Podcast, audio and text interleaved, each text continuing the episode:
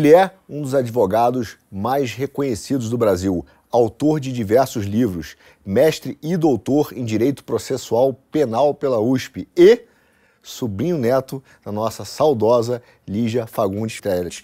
Nosso querido Delmanto hoje é nosso convidado especial no Quinto Elemento.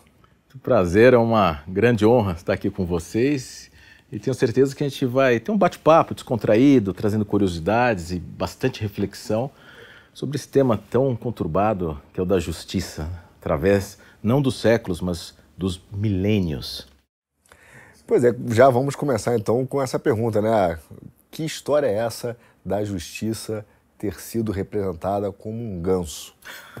Boa, ótimo, Arthur. Pois é, né? É, eu comprei, eu tive é, recentemente no, na universidade, na UCLA, na Universidade da Califórnia, e me deparei com um livro que estava em, em liquidação da liquidação, porque ninguém se interessa mais pela justiça. Essa hum. é a verdade. Então eu estava lá na, na universidade ali da Califórnia e eu vi lá na estante, vou até mostrar para vocês um livro, e eu achei interessantíssimo, de dois professores de Yale. E vocês têm, sabe quanto eu paguei nesse livro aqui? Hum. Olha a grossura do livro, com fotografias, com capa tudo, dura, capa dura. Um livro, um espetáculo do livro, mais de mil páginas, um negócio. E estava aqui o preço de 20 dólares. Bom. Aí, puxa, que barganha, né? Nossa, um livro espetacular. Aí, quando eu fui pagar, o preço era 2 dólares. Vocês verem como a justiça, não só aqui no Brasil, mas no mundo inteiro, está ali. Ó, desinteresse tá aqui, o desinteresse é completo. Não tá valendo nada. Só uns como eu, assim, deu manto, foi lá ver, vou comprar o livro que estava encalhado lá, e um livro maravilhoso. E nesse livro, é um espetáculo que é sobre a iconografia da justiça, ou seja, como que a justiça vem, através dos, do milênio, é, sido representada pelo sentimento popular, pelos artistas, uhum. não é, que, que traduzem, né, através da arte, tanto não só do teatro como atualmente do cinema, mas sobretudo da arte daquela época, das esculturas, das uhum. pinturas, das gravuras. Né? E eu me deparei com um, uma gravura que me chamou a atenção, que me trouxe surpresa. Eu também desconhecia isso, que é a justiça simbolizada por um ganso. Então está aqui uma gravura aqui de 1520, de um autor chamado Giulio Romano. E, e, a justiça é sempre uma mulher bonita, né? Depois a gente pode falar um negócio desse, sim, né? Sim. Vamos tratar desse fetiche. Uhum. Mas aqui, essa mulher bonita, de seios de fora, com a espada na mão e tal, mas tá segurando um ganso. Um ganso. Mas que diabo que tem a ver o ganso com a justiça, né? E aí eu, lendo os comentários dos professores de Yale, eles estavam dizendo que ela assim foi representada porque o ganso, que nós temos o patê de foie gras, né? Sim. Que eles enfiam a comida no ganso goela abaixo, uhum. até que até uma crueldade contra os animais, etc e tal. E nós fazemos aquele patê delicioso que eu é, adoro de foie gras. Né? Eu adoro patê hoje, de foie gras. Hoje a crueldade está restrita ao interior da França e tal, porque hoje tem técnicas de ração, ah, etc, ótimo. que não judia que é tanto do ganso. Ah, Luiz, Pode comer ah, que tem problema. Só uma, olha, é. é porque Ele é, mais, cozinheiro, só pra você saber. Ah, mas é que agora quando eu como patê de foie gras, eu tô lembrando da justiça. Aí está me dando uma indigestão é, às vezes. Mas ela está segurando um ganso, né? E por que e, um ganso, não? É, Arthur, pelo seguinte, ele diz aqui que o ganso tudo digere. E a justiça, quando ouve, quando aquilo que vem para a justiça, ela tem que digerir todas aquelas mazelas sociais Sim. que a elas são apresentadas.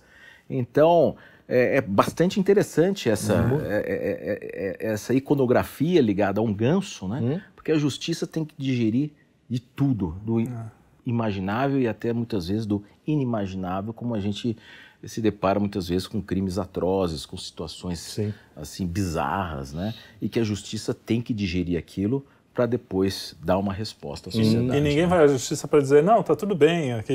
é não, sempre um problema, né? Não, então, é, a, a, justiça sempre foi um show de horror na história, né? A justiça, hum, é, é, a justiça sempre foi tétrica, a justiça criminal, a história da justiça criminal é uma das histórias, é uma história de horrores. Horrores nos séculos após séculos, é uma coisa tétrica, é uma coisa cruel, É, o julgamento de Cristo, né? Ali, ali eu já vi por ali. Só esse. É, já... mas, mas, mas muito Sócrates. antes, né? Sócrates. Sócrates a, a, apedrejamento de mulheres infiéis, né? mutilações. Uhum. É, é, que a, a regra das penas na história do mundo é a pena de morte. Pena de morte. Sempre foi. É, sempre foi a, a, pena era a pena de morte. Uhum. A prisão era simplesmente segurar o cara para ver se ele ia ser submetido à pena de morte ou não. A prisão uhum. não era pena. Sim. Uhum. A prisão não era pena. Ela só veio ser pena muito tempo depois, com, com o catolicismo, com o cristianismo, uhum. com, com, a influência cristã. Então, o que, que acontece? É, a, a, brutalidade, nossa, desde o Código de Manu, desde, desde o Egito, é, Babilônia, o sujeito era enterrado vivo no deserto e passava um mel nos olhos para ser comido pelos bichos. É, é nesse nível. É, mas é nesse nível. A ideia é boa, hein? É. oh, oh, os instintos primários do Luigi. Você falou uma coisa que eu, é, não posso estar falando uma besteira, mas a gente fala muito do direito romano, que influenciou, não sei o quê, mas grande parte do nosso direito atual é baseado no, no, no naqueles tribunais inquisitoriais, ou não? Não, mais é, voltado assim, para o direito é, é pós-canônico, alguma assim, coisa assim. Não, o, o, que há uma coincidência, a crueldade das penas, né? É, é, ela tem uma, ela segue um padrão, independentemente é, de, de milênios de fases. Então, assim, ela já se manifestava na antiguidade, dois mil anos antes de Cristo. Ela vem num permanente. Em alguns momentos, no Império Romano, em determinada fase da República, ela aliviou. Essa, é, depois um outras fases, depois ela da monarquia, ela ficou mais rigorosa também. E o que, que acontece? É, quando você vem no direito 1200, que eles chamam, assim, porque basicamente nós temos o, o, a, a Gré Egito, Grécia, depois o direito romano, depois vieram os alemães, invadiram o, Roma, a, aí foi, foi juntando aquilo tudo, foi tendo aquela influência, porque na Alemanha a punição é, é era vingança de sangue. Então, se você tinha alguém da sua tribo que foi machucado, ou você tinha direito de se vingar da família do outro inteiro. A pena não era pessoal, a pena atingia a família. É, é tanto de, que dizem que a lei de Italião foi uma evolução. Assim, não, você mata só o cara que matou. Perfeito. Um por um. É, é o olho por olho. É, perfeito. O olho por olho não era uma coisa cruel, era o contrário. Era o contrário, exatamente. Veio no código do rei Hammurabi, na Babilônia. É, do rei Hammurabi, que foi Assim, o direito é, é, é fantástico, né? Porque você vê, e a gente só tem isso o, o grande crescimento do direito veio com a escrita. Então, com os hieroglifos, uhum. com, com, toda aquela escrita cuneiforme. Uhum. Né? Então, que a gente conseguiu registrar, que eram as tradições antes, orais. E o rei Hammurabi, ele criou a lei de Italião, foi uhum. se desenvolvido, mas era somente para os cidadãos. Não é? e que era para limitar a punição, porque antes qualquer coisa era pena de morte. Sim. Então, para a elite da sociedade da Babilônia daquela época, era o olho por olho. Olha, se você matou, você vai morrer, mas se você lesionou, você vai ser lesionado. Uhum. Ou seja, é, é, o nascedouro da proporcionalidade da pena. Okay. É no código, na lei de Italião, no código. Então, ela não é severa, você está perfeito o que você falou. Ela, pelo contrário, ela veio botar um limite. Uhum. Agora, a, assim, a crueldade das penas, ela vem, é, depois ela veio no, nesse direito da recepção, que eles entendem, que é de 1200, que eles pegaram todo aquele direito germânico, aquele direito romano, e começaram a interpretar, eram os grandes, grandes glosadores, é, é e, e Acúrcio, vários grandes glosadores. E aí começou o direito feudal, não é? que aí são os pequenos feudos, uhum. e o que, que acontece? as punições ali, é, tudo, todo, tinha os crimes e era tudo pena de morte. Pena de morte. Aquela é pena de morte você atrapalhar o, o, o, andamento das universidades. O crime, o plágio, você plagiar, dava pena de morte. Não sobrava ninguém hoje. Né? é, é algo. Hoje. É, tem um autor que chama Tancredo Gatti, que é um autor sensacional, um autor italiano, que ele traz tudo isso. Né? Eu falo como que era barbaridade. E assim, tinha 40 crimes, era pena de morte. E depois os outros, menos graves, eram as penas corporais. E essas penas corporais tem, tinham as penas de mutilação e tinham também as penas é, é, que, que eram de como que fala, exibitórias, as penas demonstrativas, que era o seguinte, que era queimar com ferro quente no rosto. Então, assim, a maioria, furto, cortava a mão. Fuga de preso, cortava o pé. Uhum. Uh, crime sexual, cortava a genitália ou cegava os dois olhos. A, as penas eram assim, quando não eram de morte, eram nossas penas corporais, então físicas, e essas exemplificativas que era queimar com ferro quente. Daí que tinha aquela flor de lis na França, famosa, que as pessoas uhum. que eram por crimes mais leves, era queimada no rosto com, a, com, com ferro quente da, da, da, do local da cidade da cidade-estado, que seja lá, do Sim. feudo, Sim. o que for, e a pessoa era marcada como criminosa para toda a sociedade com ferro quente. Essa é a história do direito penal. Aí veio a Inquisição. Aí na Inquisição nós tivemos, a... nossa, nós tivemos em 1700, para vocês terem ideia, gente. Você sabe quando foi queimada a última bruxa na Europa? A última bruxa na Europa? Não. Na Suíça, em 1782. 1780, a Revolução Francesa, 1789. Uhum. Uhum. A última bruxa queimada, a mulher, coitada, a mulher tida como bruxa queimada viva em fogueira na Suíça. Uhum. Então, assim. Na Suíça, ainda. Na Suíça, é, na Suíça. Então, é, o, direito penal sempre foi muito louco, gente. É um negócio assim. É, de maluco. Veja, veja só, eu, eu entendo que você está falando que houve uma digamos assim, na história, houve três partes. Né? Um início de vingança, depois castigo, e a gente tem hoje as penas que são a restrição de liberdade, e houve aí uma mudança desse, desse momento do castigo físico para a pura restrição da liberdade. Né? E alguns autores, dizer, algumas pessoas dizem que está ligada ao, até no estudo da criminologia, aquele livro clássico do cárcere de fábrica, o momento que entra também o, a economia, começa a ter uma, uma lógica econômica por trás disso. Mas a pergunta que, que a gente quer, que eu sinto é o seguinte: por que a gente vem alterando tanta punição né, no, no, no, mundo e e a criminalidade não diminui? É, essa é a pergunta que, que, que quem tiver resposta ganha o prêmio Nobel, né? né? Quer dizer, é um negócio. Porque o é, que, que acontece, né? É, é, só, só fazer ainda um complemento antes de te responder, que nós temos também a Sharia, né? Dos Estados Islâmicos, Sim. né?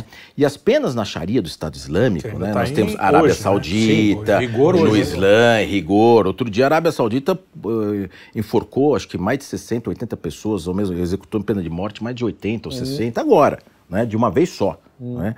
Então, o que, que acontece? Essas penas também que a gente vê no Estado Islâmico, de cortar mão, de coisas, são as mesmas que a gente via na Europa, Sim. entre 1200 até 1700. Hum. São as mesmas que a gente via lá no Antigo Oriente. Quer dizer, então tem algo em comum dentro dessa da psique humana desse tipo de punição. É? Agora, indo para a tua resposta, para tentar responder a sua pergunta, é, que acontece? Em determinado momento, graças ao, ao gênio né, da humanidade, né, nós tivemos a vinda do iluminismo. Né? É, e olha que coisa curiosa, é, antes de entrar no iluminismo. Em 1215, quando foi editada pelo rei João Sem Terra a Magna Carta Libertatum na Inglaterra, 1215, ou seja, pelos direitos dos, dos ingleses contra os excessos dos, do, do, do, da monarquia, etc. e tal, nesse mesmo ano de 1215 começava a Inquisição na Europa continental. Ou seja, saía Magna Carta Libertatum, que é, que é a, a mãe de todas as constituições, e começava a Inquisição, hum. né? que, uh, essa mistura de pecado e crime, e que é um fetiche de que a punição deveria servir para o arrependimento através da tortura, para limpar a alma, para poder entregar a alma a Deus daquele que pecou. Uma coisa assim, de uma, de uma maluquice, assim, de uma. É, algo é inacreditável, né? O que a mente humana, as deformações da mente humana é, é, é, chegaram, a que limite elas chegaram. Né? Mas isso vive até hoje, né? A ideia de que o, uma, a punição penal tem que ser uma espécie de tortura ou de revanche. Isto, que aí veio por influência da, do, do, cristianismo, né? essa questão de que a, a pena tinham lá, primeiro tinham os, os crimes eclesiásticos, né? que depois, que era só para membros da igreja. Depois passaram os crimes mistos, que era aquele heresia, etc. Que a igreja começou a punir essa turma também. Só que no começo é, era assim, tinha que se arrepender. E para se arrepender, tinha que meditar. E para meditar, tinha que ir para a cela, para o cárcere. Ficar lá fechado 24 horas por dia para pensar no que fez e se arrepender. Então, a, a prisão como pena veio só com o cristianismo, uhum. antes da Inquisição. Que aí depois veio essa, essa maluquice da Inquisição completa, né? esse surto coletivo da Inquisição, essa deformação é, da igreja, e que aí desbandou né, para toda essa perseguição contra os judeus, mulheres e assim por diante. Hum. Mas, assim, é, se eu estiver falando demais, vocês me interrompem. Não, por favor. Estamos tá? aqui ouvindo. É, e uma das coisas mais assim, hipócritas que a gente pode enxergar na história do direito é a figura da mulher. A hipocrisia é brutal, porque as mulheres, ali como eu disse para vocês, 1782, que sendo ainda queimadas como bruxas na Suíça, e ao mesmo tempo toda a representação artística da justiça é uma, é uma mulher. mulher. É uma mulher. então as mulheres são queimadas como bruxas, as mulheres sempre foram subalternas, tirando raríssimos momentos na história que, que as mulheres tiveram uma, uma, uma ascensão na sociedade, né, mas muito lá atrás. Né? E é o patriarcado vigorando, as mulheres não apitando nada, e a representação é quase um fetiche, né? E, e claro que por influência da Grécia, da deusa Temis, uhum. que, que, quando se uniu com Jove teve a filha de Ké, e, que, é, que também é a deusa da justiça entre os homens, e com a irmã que é a deusa da verdade. Mas essa, essa influência do grego do pensamento grego, uhum. Trouxe essa, é, é, esse fetiche da mulher como justiça e sempre uma mulher gostosa, né? Vocês sim, podem ver, né? Sim, sim. Ela tá com o seio tá de fora, é, transparente, é. uma mulher sedutora. Uhum. Quer dizer, mas isso são os artistas que vão reproduzindo, né? Então, mas a justiça era vista com bons olhos em geral, assim? Ou, não. Porque você tem o negócio do ganso, ao mesmo tempo, ela já foi representada, ela sem, é, sempre, porque uma mulher bonita, seminua, é uma coisa que, para mim, me parece uma coisa boa, assim. É, o que, que o, como que essa representação é vi, era vista na época, como, é, nesse sentido, se era uma coisa mais mais para o bem ou mais para uma coisa ruim? Assim, vou, é? vou, te responder, não esqueci da tua pergunta, Arthur, mas vamos uhum. passar aqui, depois a gente chega lá. Então, o que, que acontece? É, é, essa. Claro que os artistas eram homens, né? Hum. A maioria dos artistas eram homens, os reconhecidos eram homens, né? Estamos falando de 1500, 1600, hum. 1700, né? Europa continental, hum. né? Aquela sociedade do, do, patriarcado total. Você não via, você não vê nos museus mulheres grandes pintoras, artistas, você né? não vê. Geralmente são, né? são homens, né? raras exceções, certamente deve existir, mas assim, Sim, a, a, o que vem na nossa mente dos grandes pintores, século XVI, século XVII, século XVIII, sempre são né? Rafaelo, Michelangelo e assim vai. Né? Então, o que, que acontece? É, há um, um fetiche, a minha, a minha percepção é fetiche de uma sociedade é, é, é patriarcal, né, de ter uma mulher que, ou seja, com aquele seio de fora nutrindo, nutrindo, uma mãe, né? uma, mãe uma grande mãe que traz calma, que traz paz. O que, que, que a mulher, a mãe traz, né? uhum. né? Então é a justiça como uma mãe, mas ao mesmo tempo segurando um braço forte, uma espada, ou seja, com poder de punir, daí o fetiche, né, coisa, uhum. e no outro a balança, né? Só que aí respondendo a tua pergunta das críticas, é, em muitas representações tem a mulher da justiça vendada, com venda é, nos mais olhos. Mais comum hoje em dia que a gente vê. Mais comum, mas isso foi criticado para burro. Por quê? É, a princípio, a venda nos olhos é o seguinte: você tem que ouvir todos sem fazer distinção do caráter social. Seja o rico, seja uhum. o pobre, seja elite, eu sou cego para a tua condição social e vou te ouvir. Mas essa cegueira para a situação social foi altamente criticada. Como que a justiça cega? A justiça não pode ser cega. Pelo contrário, ela tem que ouvir e tem que ver a desigualdade, ver quem está falando. Pelo contrário. E aí houve uma grande crítica, inclusive nos Estados Unidos, que a justiça tinha que arrancar essas vendas. Inclusive tem representações artísticas de um grande palhaço, de um bufão colocando a venda na justiça. Uhum. Que a justiça está sendo enganada ao ser cega. A justiça uhum. tem que abrir o olho. Pelo contrário, tem que ouvir e enxergar. Né? E aí veio essa crítica brutal. Então você tem representações da justiça com venda e você tem representações da justiça sem venda. Eu prefiro ela sem venda. Né? E, enfim, gente, é, há uma, assim, um endesalmento, né? Porque o que, que a justiça significa? Né? O que, que a justiça significa? A justiça significa, primeira coisa, uma, um freio à vingança. Né? Porque o instinto de vingança é um instinto Sim. nosso. Você vê uma coisa, você quer vingar na hora. Natural, claro. É natural. É. Aliás, o, o, o, cachorro, um animal irracional, tem o, o instinto de autopreservação. Se você for atacar um cachorro, ele vai se defender. Uhum. O ser humano tem esse instinto de, de autodefesa. Agora, o de vingança, animal não tem vingança. Esse é algo do ser humano. Olha que coisa, né? É, a vingança uhum. é DNA nosso, Homo sapiens, né? Coisa, né? E, a, e essa questão da vingança é algo assim tão inato, né? Que imagina que aqui no, no direito penal indígena no Brasil, aqui, Brasil. Hum. Né? Enquanto, se você, por exemplo, um membro da sua tribo foi morto, enquanto os outros membros da tribo não encontrassem aquele que, que, praticou o crime, mesmo que ele já estivesse morto, tenha morrido, eles tinham que encontrar onde ele estava, tinham que desenterrar e tinham que quebrar os ossos para que ele tivesse que não pudesse jamais voltar à vida, uhum. não sei o quê, uhum. é, é, e tinham que se vingar, inclusive, é, dos restos mortais daquele que praticou o crime. É um troço. Gente, é um, é um negócio. É um, é um então, negócio. Uma, aí já é uma mistura da, do, da, do desordenamento da razão com, o, com o instinto. Exatamente. Aí já não é o animal, aí é o homem racional. É, é o homem racional dando vazão ao seu instinto. Exato. É. Esse é, o grande problema, entendeu? Perfeito. Aí eu queria que você é, continuasse isso, porque você falou do iluminismo, mas o iluminismo também foi vingativo ao extremo. O que ele fez com padres, com reis, enfim, né? Não, aí, aí tem é uma. Não, não, não, mas aí foi a democracia jacobina, né? É, a democracia jacobina, o conceito de que a razão vai resolver. Isso, também não, Aí também houve, não resolveu, né? É, houve, houve uma deformação, né? É. As ideias, nossa, por exemplo, você tem todos os iluministas, as ideias foram maravilhosas, né? Inclusive, sobretudo Kant né, que é o pai dos direitos humanos, da é. dignidade é. do homem em si mesmo. Né? O pai dos direitos humanos é Manuel Kant. Uhum. Mas, curiosamente, Manuel Kant era a favor da pena de morte. Uhum. é só um detalhe.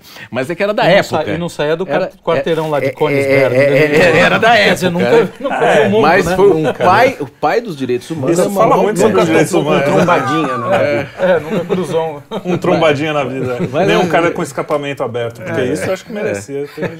Esse é Aliás, isso, isso vale Olha o irracional, vale, hein? Olha o irracional. Isso não vale pena de morte, mas tem umas faixas aqui na periferia que vale é, é, sujeito à surra. É, é vale ali, vale, é o estado paralelo. Então, paralelo. só complementando então tudo isso que a gente está falando, eu, eu penso o seguinte: a, a justiça, então, existe uma justiça que é, uma, que é a justiça vamos dizer, platônica. Não existe, não existe a, a justiça, a, nem a platônica. Eu vou dizer para você, não existe justiça. Não, não, eu quero dizer, existe uma justiça ideal, que é você dar o que, o que é devido àquela pessoa. Vamos, a justiça divina, vamos a, colocar teoria, num lugar É uma assim. tentativa de teorizar o que seria a justiça. Não, peraí que eu vou chegar na prática. É, a teoria seria dar o que é devido. Então você não pode nem dar, ma, é, dar mais, por exemplo, você, o cara te, te empurrou, você mata a família inteira. Você não pode devolver mais para ele do que é mas você há alguma coisa que ele deve a você quando, por exemplo, um cara, sei lá, que assalta uma família, deixa refém a uma dívida. Do exagero, a gente foi para o cara nem ser preso hoje. O cara chega e você acha, você acha que algum existe alguma chance de, de a gente chegar num ponto em que, olha, o cara vai ter medo de ser punido, mas ao mesmo tempo também não vai ser uma punição. quando, eu falo que assim, não existe justiça, né? A, a, justiça no ideal de justiça máximo, né? Porque para você ter uma real justiça, você precisa ter a verdade. Saber o que aconteceu. Como tinha lá na Grécia, de que é irmã da deusa, deusa de que é irmã da deusa da verdade. E para nós termos a verdade, a verdade é algo bastante complicado. Né? Você sabe o que aconteceu, mas mesmo, mesmo nós, quando a gente tem uma percepção, a gente, a gente faz uma leitura, né? a gente tem todo um processamento, a gente de tem edição, toda, né? de edição, você já tem. Então, assim, a verdade absoluta, ela assim, é praticamente inatingível. Né? Então, assim, uma justiça ideal, ela não existe. Sim. Não, Agora, mas a, a, busca, eu acho que é o, é o, é o, é o ideal. É o segredo. É o ideal. É, o segredo. é a busca. O ideal é a busca. Sempre... Porque se a gente também falasse, ah, ah não, não existe, justiça, deixa, deixa para lá, pra lá a barbárie... Não, não, a gente precisa. Não, a gente precisa é. da reação Pelo menos a, a, precisa. a busca da, da verdade e da justiça. Perfeito, Lid. Então, o que acontece? Nós temos, assim... Então, a, ficção, a justiça, a justiça divina, a justiça pressupõe um, um, um saber absoluto, né, um conhecer de dentro das pessoas, o que passou dentro da pessoa, qual foi a motivação da pessoa, o que, que aquele momento significou, o que, que aconteceu. Essa é uma justiça utópica. Agora existe a justiça dos homens. Né? Então a gente separar a deusa Temis, né, que é o ideal da uhum. justiça, né, para a justiça dos homens. A justiça dos homens, ela, ela claro que ela precisa, uhum. né, mas ela está muito ligada a uma reação da sociedade, uma reação do Estado. Uhum para dar paz para as pessoas, para as pessoas saberem que elas não vão ser mortas na rua, que elas não sim, vão sim, ser roubadas, sim. que elas não vão ser assaltadas, que elas não vão ser feridas, que a sua filha não vai ser estuprada, que seu filho Exato. não vai ser lesionado, não vai apanhar na rua. Quer dizer, nós precisamos de uma segurança para o bem-estar, para a paz pública. Uhum. E, infelizmente, o ser humano tem o, o que chamava Romagnose, chamava de espinta criminoso, que é o instinto criminoso, que Carnelucci diz que o crime que, que é nada mais nada menos uma grande explosão de egoísmo. O sujeito pensa sobretudo em si uhum, e está pouco se lixando para o outro. Uhum. Eu quero aquilo. Não me importa se ele lutou para ganhar, se ele trabalhou, se foi. Eu acho injusto ele ter, eu deveria ter, eu vou lá e roubo e mato. Ele é, um, é uma explosão de egoísmo, o crime. Na, uhum. na visão de Carnelucci está certo. Está uhum. certo. Então, assim, o, o do Romanhoso é o espinta criminoso. E aí você precisa do contra-espinta, do contra-estímulo criminoso. O uhum. que, que são os contra-estímulos criminosos? Nós temos vários tipos de regra. Então, sociedades menores, vocês têm os tabus, você tem uh, os freios morais, né? os freios, a pessoa vai ser, é, é, vai ser é, desprezada pela sociedade. Né? Uhum. Hoje, aqui, quando vem, alguns políticos entram em restaurantes e são, uhum. e são uhum. vaiados uhum. publicamente, isso é, um tipo de freio à, à, criminalidade. É evidente que é. E você tem os outros freios, quando não tem essa, essa perda do freio moral de uma sociedade, quando a sociedade já não tem mais essa, esse apego a esses valores éticos, tudo, você tem a, a, a pena do Estado, a pena de prisão, hum. né? ou a pena de perda de, que o sujeito tem que sofrer no bolso. A maior é, é o bolso. Hum. Né? Mas assim, e, e hoje nós temos a pena de prisão. E, ou seja, a certeza da punição funcionando como contra-estímulo à prática do crime. Quer dizer, isso vem de Montesquieu, que foi o grande. Né? A certeza da punição é muito mais eficaz na luta contra o crime do que. Não adianta você botar pena de morte para todo mundo e não pega ninguém. O uhum, que, que hoje o, o, criminoso hoje é. básico é que vai, assalta, porque ele acha que ele não vai ser pego. Sim. É. Uhum. É Eu queria voltar um ponto é, na, na, seu, na, na nossa conversa é uma que tem a ver com os glosadores, quando você fala que foram os primeiros a fazer a hermenêutica, né, a interpretação. E eu acho que o que acontece hoje no Brasil, pelo menos na nossa percepção, é que o Brasil, e essa é uma pergunta, virou o país da hermenêutica. E me lembrou até de um conto do decreto real, que o, que o rei lá faz o decreto, e, e, em vez de as pessoas entenderem o decreto, todo mundo começa a interpretar o decreto, daqui a uhum. pouco ninguém mais sabe o que o rei quer. Uhum. E, e essa é a sensação que o Brasil tem e aí eu vou empurrar uma, também uma brincadeira com você, perguntar se isso não foi culpa do iluminismo, né? Porque a, a sensação que a gente tem hoje é que tudo virou hermenêutica. Quer dizer, as leis podem até ser justas, mas as interpretações não ficarem justas? É. O, o, o grande problema é a falta de segurança jurídica. Então, assim, que interpretação cabe para tudo, gente. Sim, sim. A criatividade humana, se tiver um viés, você vai interpretar é longe, de um jeito. Claro. Se tiver outro viés, você vai interpretar outro. É a vírgula, é o E vírgula. Se não hum. tem o E vírgula, aí vai, vai no Congresso, vai ver quais que foram as discussões tratadas no Congresso Nacional para ver qual foi o espírito do legislador, né? Uhum. criar aquela norma. E mesmo que tenha sido aquilo, vem um, um, uma modalidade de, de, interpretação que quem criou isso, que é a lógica do, lógica do humano do razoável, quem criou isso foi o Ricazem Siches, uhum. que é um justo filósofo. É, é, eu acho que o Ricazem Siches, ele é. Não sei se ele era agora, se é mexicano, acho que é mexicano, talvez esteja enganado, mas salvo engano é mexicano. E ele diz o seguinte: sempre que ao interpretar uma lei, a lei é estática, e diz que passou um tempo, se você for aplicar a lei como ela está, diante das mudanças sociais, ela se tornar algo contrário àquilo que era o espírito dela, ela se hum. tornar algo, uma antítese daquilo que ela foi feita, hum. é permitido ao intérprete, sob a lógica do humano e do razoável, reinterpretar aquilo com novos valores, uhum. mas sem sair da letra estrita da lei. Quer dizer, uma interpretação ah. que aí você tem a flexibilização, só que ele faz um, um, uma ressalva, só para terminar. Sempre a favor da liberdade, nunca contra a liberdade. Aí, aí melhorou. eu nem preciso mais Ele comentar. É um grande Porque isso, isso, aqui, isso, não dá, isso não dá, dá brecha para o cara fazer. Como nos Estados Unidos tem os constitucionalistas e tem o que a Constituição é um livro aberto e vamos fazer, e aí em cima disso os caras fazem os maiores absurdos. No Brasil também a gente vê coisas vê. Vê. Que é absurdo. É, absurdo. sobretudo porque é, no Brasil, é, eu, eu, sou ignorante na, no assunto, mas pelo menos a impressão que eu tenho é, e o que eu tenho visto é que o Código Penal, por exemplo, tem, tem várias contradições com a Constituição Federal. Quer dizer, como, como adequar isso? Como é... Porque aí o cara pode interpretar por um lado ou pelo outro, a Constituição acaba sendo, sei lá, um, um calço para para qualquer mesa, interpretação. Para a mesa. É, a impressão que dá, só para complementar mais ainda, se tiver mais juízes de um certo lado, eles conseguem interpretar desse jeito. Se tiver mais juízes do, outro, outro lado, vão interpretar é, também de outro jeito, vejo... porque a Constituição deixa tudo é. aberto. Exatamente. Só botar... Como a gente é porque é o seguinte, as coisas aqui da... não Isso. são mais feitas por princípio, mas por pretexto. Isso a lei brasileira é baseada em pretextos. É. Eu preciso ir para essa direção, pega a lei e joga para lá. É. Eu preciso ir para aquela, pega a lei e joga para lá. É. Então a gente decide o caminho que vai seguir e depois é. vai interpretando. A, é, é, o, é a cama do prescruto lá. É. Isso nunca sei o nome do cara. Vai, vai arrumando a cama de acordo. O corta e estica. É o Procusto. É isso mesmo? Houve, houve um grande juiz é, da corte americana, já falecido há tempo, chamava Benjamin Cardoso. Uhum. Né? E o Benjamin Cardoso falou, disse uma frase que ele torna toda, todo o pessoal da segurança jurídica vira de ponta cabeça.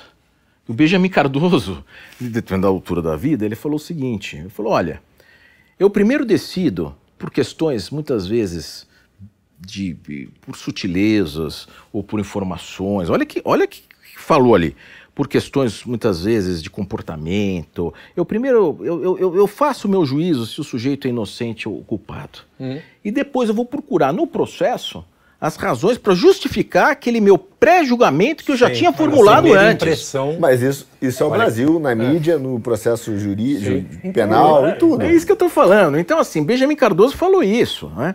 Será que e... não é o mundo? Eu, Aí é que a gente foi um dos meus trabalhos justiça. de filosofia na, na faculdade de Direito, ainda quando fazia lá um mestrado, doutorado, não lembro, justamente isto, né? Eu lembro que a minha professora, a professora Lídia, ficou. Eu falei, mas olha, eu peguei, achei aqui do Benjamin Cardoso. Aliás, estava no livro do Casim Seixas essa citação do Benjamin Sim. Cardoso. Uhum. Isso. Cadê a segurança jurídica, então? Uhum. Porque você assim, da onde vem a segurança jurídica? Olha, você precisa ter o devido processo legal, só se pode condenar com provas. Isso é uma garantia para todos nós. Uhum. Por mais que o sujeito imagine ah, não vou com a cara desse réu aqui, uhum, não vou com a cara uhum. desse cara. Esse cara deve ser culpado. Olha, já teve outros. Na minha vez, cara, se não foi agora, eh, eu puno pelos outros. Eu vou, vou, vou dar um é. jeito de punir esse cara aqui. Agora ele foi pego. Mas não tem prova aqui, mas vou dar um jeito de punir esse cara. Sim. Se não foi por esse, foi por outros. Uhum. Eu tenho a, a, tal da verdade sabida, uhum. né, que é uma antítese de direito. Né? E aí o que acontece? Vem a necessidade de produção de provas, é uma garantia. Porque o juiz tem aquela motivação é, é, ele tem que motivar suas decisões. Não é? É, um, é um livre convencimento, mas motivado. Então ele quer dizer aonde está a prova que praticou aquele fato, para barrar isso que o Benjamin Cardoso sim, tinha falado. Né? Mas muitas vezes você tem, na maneira como os processos são conduzidos, né, um viés de tamanho com juízes inquisidores. Eu tenho um caso que um, uma juíza fez 800 perguntas aos acusados. 800. O Ministério Público ficava quieto, que não precisava de promotor. O juiz é, já fazia tudo. Já fazendo... 800. E arguei a suspeição. Então, assim, nós temos uma situação bastante, é, é, digamos assim, conturbada na questão da segurança jurídica. Então, voltando a essa pergunta, é, muitas vezes a gente fala que o direito criminal virou uma loteria. E não é só o direito criminal, particível é. também. Uhum. Virou uma loteria. Tudo. Mas na criminal, olha, você fez o mesmo habeas corpus. Se cair na câmera X, Exatamente. você vai ganhar. Tribunal X Entendi. ou Tribunal Y. Se cair na câmera outra, você vai perder. Uhum. Gente, virou uma loteria, o assunto Sim. é o mesmo. Sim. E aí tem os voluntarismos. Cara, hoje você vê as decisões de ministros, são decisões é, liminares, não liminares, monocráticas, quer dizer, você não tem mais o princípio da colegialidade que você tem então, que ter todos, né? Pegando esse gancho, é, você foi, pelo menos o que eu vi, você é um defensor dos juízes de garantia. Sim, claro. Que eu, na minha ignorância, achei de cara, quando eu vi, eu falei assim, pô, é mais um, uma burocracia, quer dizer, mais um burocrata criado. Depois eu fui ler melhor, inclusive teus artigos, tua... e o juiz de garantia me pareceu que é, seria o cara que brecaria justamente essa, essa decisão, essa arrogância monocrática, arrogância monocrática do. É, me explica um pouco o que é o juiz é, de garantia. Eu posso porque... fazer aquela pergunta que eu falei offline hum, claro. aqui, que vai encaixar certinho. Explica bem rapidamente, por alto, assim, não precisa se aprofundar muito, como funciona o sistema jurídico brasileiro. Porque muita gente não sabe qual é o papel do Ministério Público, Exato. por que, que tem um monte de. E qual seria o aí junto. E o que é, olha, eu sei que é muito. Hoje, muito hoje estão dizendo assim: qual o, papel, qual o papel do Ministério Público do juiz? Tem casos que está tudo misturado. Não, sim, mas eu digo assim: como, o que está no papel, não como é hoje. Tá? Sim, e o que é como deveria ser. E o que é tal de devido processo legal que foi. É, foi todo, virou a agora. A gente sabe que está uma. As principais páginas do jornal viraram uma discussão sobre. Só, é uma filigrana O problema não. é quando cai na mão da mídia, porque é. aí ela é, destrói também. todos os Não, conceitos. mas a questão é assim, como... E a mídia pautando é, juízes. Pautando juízes. É, como, como que está escrito, como deveria ser, não como é, não como uma coisa... Perfeito, sim. É, você, houve a parte criminal, por exemplo, né? Houve o cometimento de um crime, aparece um cadáver na rua, né? Todo mundo fica alarmado, né? Aqui no nosso sistema é a polícia judiciária que vai investigar. É polícia judiciária, ela é vinculada ao poder judiciário. Ah, é? Não é uma polícia do não, Ministério polícia Público. Não, é? não, não, não. A polícia militar é só para segurança seria... pública. Tá. Entendi. Olha, Quem aí, investiga entra civil, né? Entra é a polícia civil, que é a polícia judiciária. Sim. A polícia ah, civil. Tá, a civil é judiciária. Isso, isso. Então, assim, a polícia militar é para segurança pública, assim, não é para investigar. Ela vai tá. atuar o, os casos em. É, e depois ela leva para o delegado. levar para o delegado. Ela leva para o delegado. delegado já é o civil. É, nos delitos de trânsito, estão querendo ampliar a função do policial militar para também ter alguma função investigativa. Sim. Tá? Okay. Agora, o que, que acontece? Aí chegou lá. O delegado, a princípio, e que era um antigo juiz instrutor, lá na época do Império, quem era, já havia uns juízes, que eram os juízes instrutores. Uhum. Isso, esses juízes lá antigo do Império que viraram os delegados de polícia. Uhum. Então, o delegado de polícia, a princípio, ele tem que ser um cara isento. É. Ele vai investigar, ele não está ali para acusar, uhum. a princípio. Então é, ele já seria um é... primeiro juiz, vamos por aspas. Lá atrás, sim, né? Um delegado, um delegado que tem essa, essa convicção. Sim. Só que ele é pressionado pelo clamor popular. Todo mundo diz, tem que descobrir quem é o criminoso. Sim, sim. Né? A população clama, olha, eu pago, eu, clama, eu pago o seu salário. Cadê a polícia? A gente fala, sim, cadê a polícia? A polícia tem que descobrir quem é o criminoso. Então a pressão, o cara vai para casa e a mulher reclamando, né? Aí é, é, é, os seus parentes, como você não descobriu ainda? Você tem que descobrir quem é. Vem uma pressão danada. Isso quando não vem a pressão de governador, quando não vem a pressão política, política, né? É, é porque a polícia judiciária hoje continua a cúpula a ser indicada pelo governador. Da mesma maneira que a cúpula da Polícia Federal é indicada pelo presidente da República. Uhum. Né? Então você tem uma questão nesse sentido. E uma vez que ele colheu essas investigações né, e chegou a uma autoria, tem o tal do indiciamento. Eu aponto como um sujeito. E aí isso vai ao Ministério Público.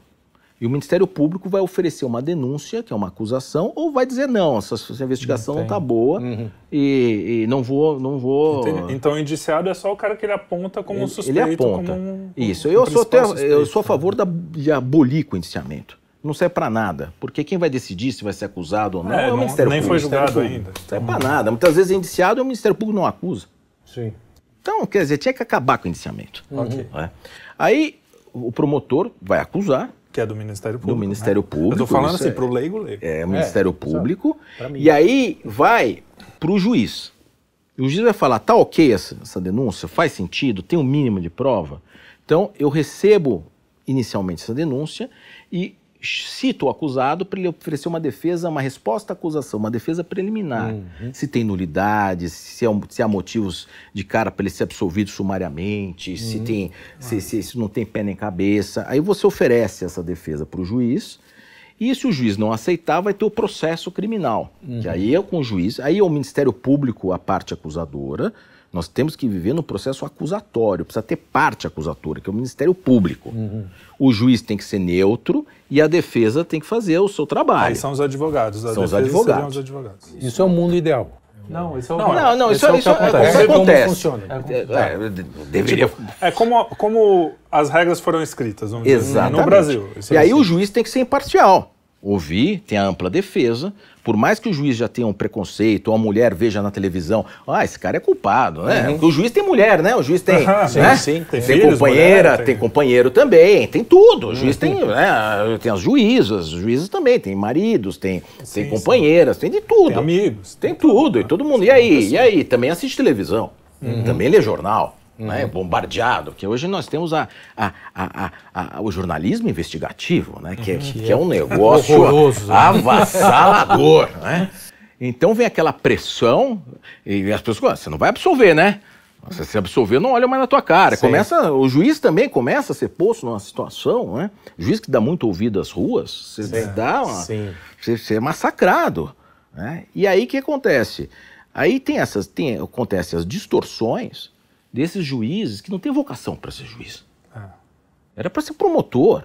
Então eu tenho esse caso, uma juíza que, aliás, eu fui examinador da banca do Ministério Público dessa juíza. Ela era promotora e outro dia eu fui num processo e ela era juíza.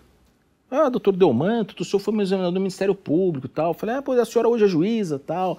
Pois é. Aí foi ter o processo. Ela fez 300 perguntas. Não foram as 800 da, da- Não, do, do não. outro juiz. né? é. É, coincidente foram duas juízas, mas tem os juízes homens também que fazem as mesmas 800, 300 perguntas. Isso, isso toma qualquer luxo no judiciário. E eu argui a suspeição dela. Eu sou casado, mulher faz pergunta mesmo. Ô, Muitas Olha, mano, mas, mas isso que você está colocando é muito interessante, porque a gente viveu recentemente no Brasil, entendo que um recorte histórico que não é novo.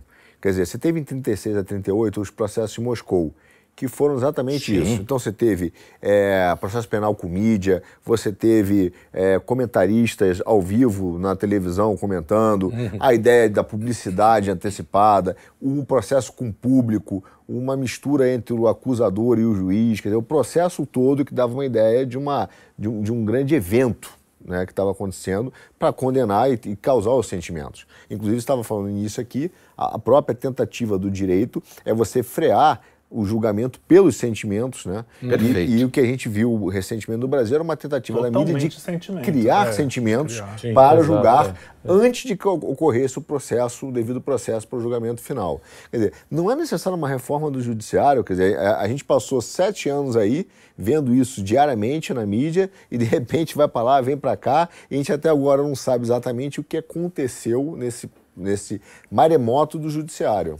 Não, que tem acontecido até hoje. assim, Sim. Porque é, o ministro que julga é, é vítima ao mesmo tempo que. Acusa. é, há, há coisas acontecendo que são fora das regras, dessas regras que você estava explicando aqui, né?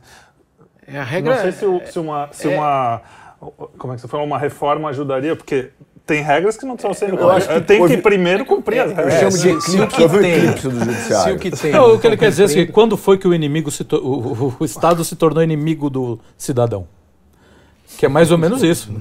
o que a gente está vivendo. É, praticamente isso. Olha, eu- assim, a gente não pode generalizar, né? Tem juízes excepcionais, né? A gente, Sim. a gente conta, a gente conta. Tal. Não, e a gente ma- tá aqui Tem pessoas maravilhosas, né? Assim, a gente, dentro dos universos e tal. Mas o que acontece é um problema muito difícil, porque assim, os julgamentos, por natureza, são públicos. O julgamento é público. Sim, tem que ser. né? Porque nós tínhamos é, é, os julgamentos secretos. O julgamento secreto não é bom para ninguém. Sim. Não é bom para ninguém. Então, assim, o julgamento público traz transparência ao julgamento. Mas, ao mesmo tempo, você expõe esse julgamento à opinião pública. Agora, o judiciário, ele dá satisfação é, no momento que ele aplica a norma, que ele aplica a lei, que ele faz o devido processo legal. Olha, condenei porque tem provas. Olha, eu estou absolvendo porque não tem provas. Ele tem que mostrar que não tem provas. Então, quando o juiz faz uma sentença, essa sentença não é só para a parte. Essa sentença é uma prestação de contas e o pessoal meio olha torto quando eu falo isso, mas o judiciário presta contas à sociedade. Uhum, claro, que ele presta contas. Claro, ele, ele tá não... por causa da sociedade tem que prestar. É, mas ele não deve decidir em razão da sociedade. Não, não, é diferente. Mas Sim. ele presta um serviço Sim. público. Então hum. ele tem uma sentença, tem um acórdão, tem uma decisão, estou absolvendo por isso, por isso, por isso, por isso que não tem prova. Hum. Ou estou condenando por isso, sim, por isso sim. que tem prova. Ou seja, ele dá uma resposta à sociedade, não é?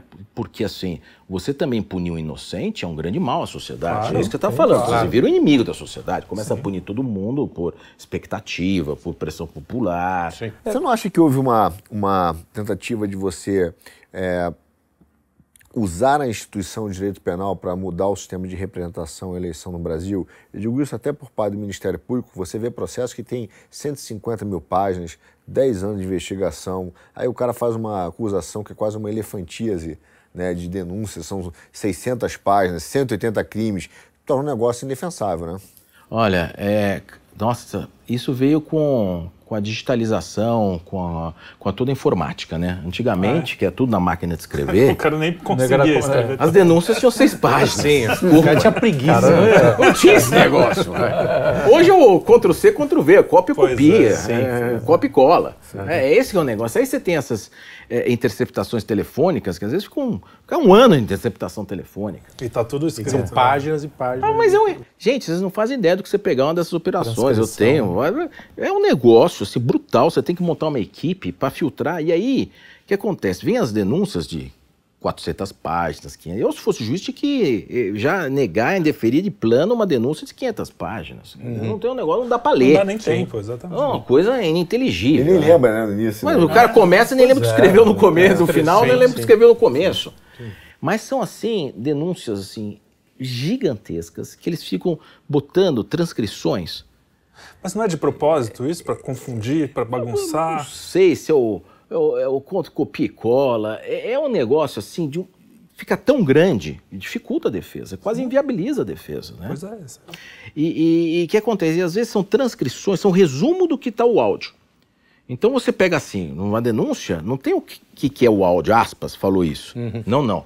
A polícia faz um resumo. Olha, o Arthur nesse dia disse isso, o Delmanto disse isso, o Luiz disse isso, tal. Aí ele pega esse resuminho e enfia na denúncia. Aí quando você vai ver o vídeo, o áudio, uhum. pera, desculpe, Colombo, Thomas o sentido é outro. Uhum. Aí você vai argumentar para o tribunal, olha, outro dia eu tive um caso.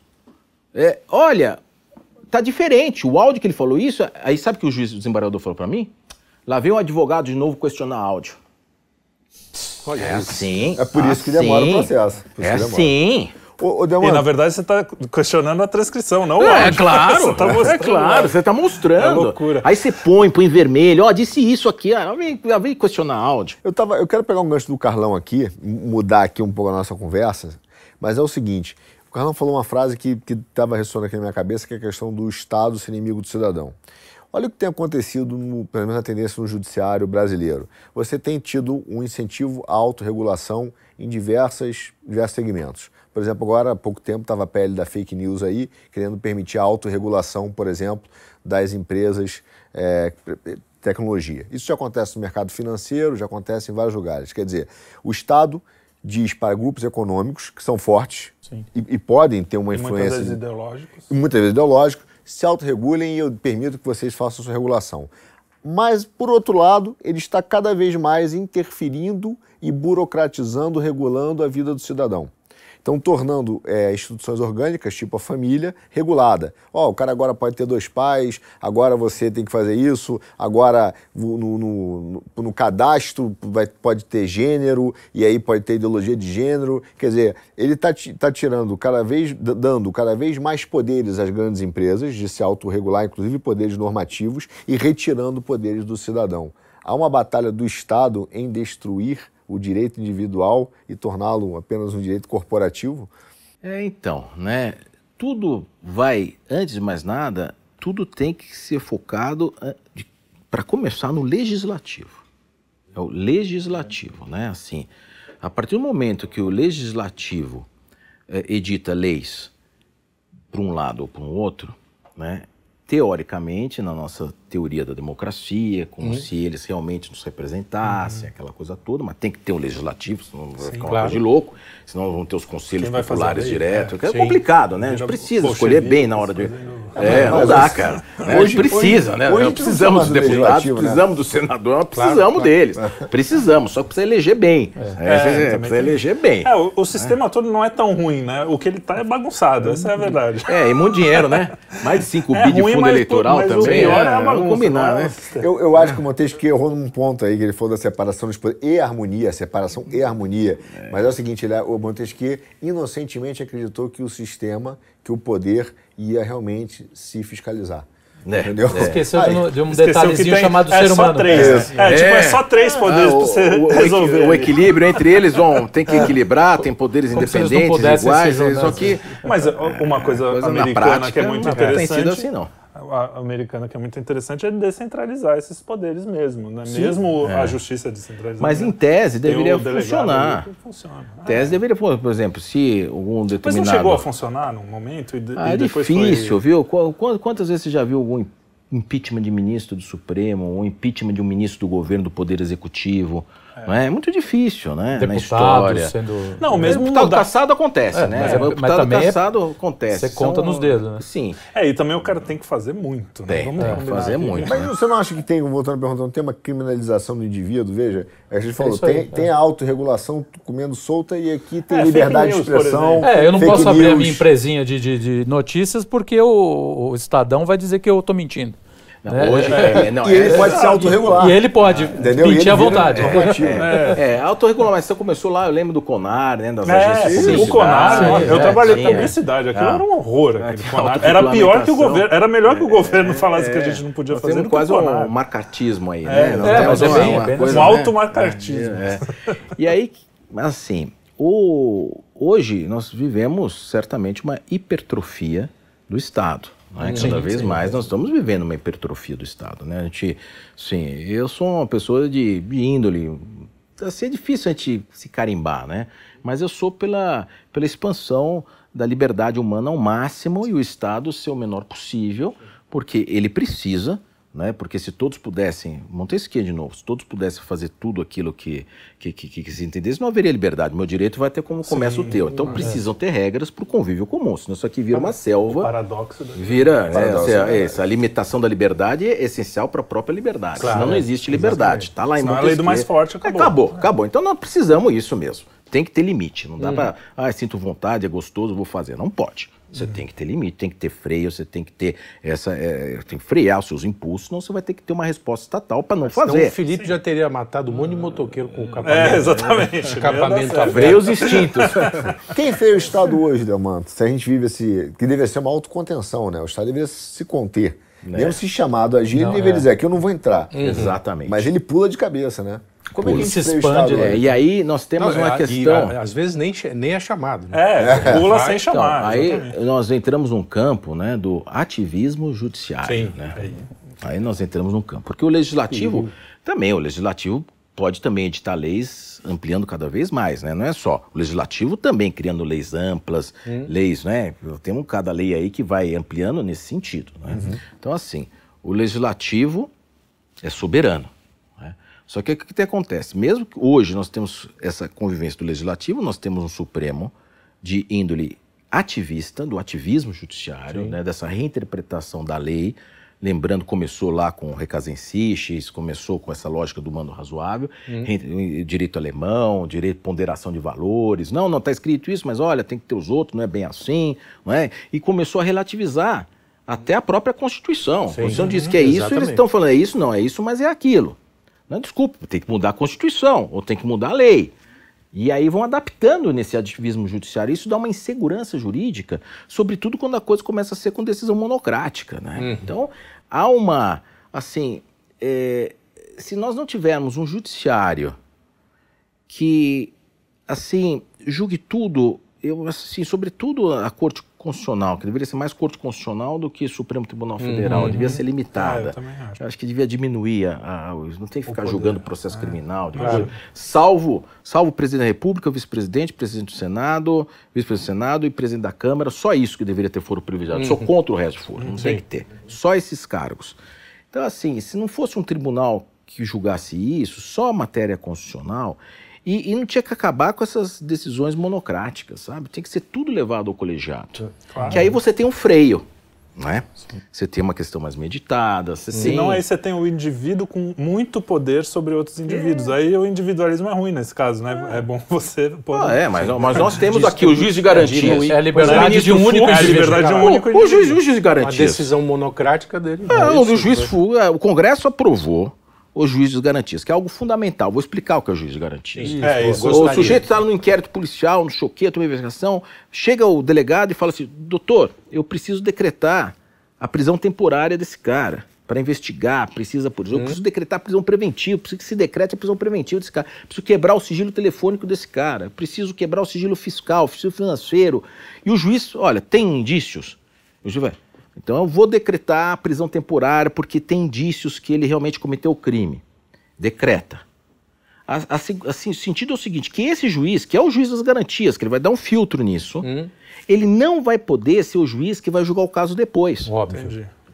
O óbvio, mas hoje não é assim. Não é assim. Mas é só uma outra dúvida. Em São Paulo é assim, não é isso? O DIPO não é tem... assim. O São Paulo DIPO, é o único né? lugar que é assim, o Departamento de Inquéritos Policiais.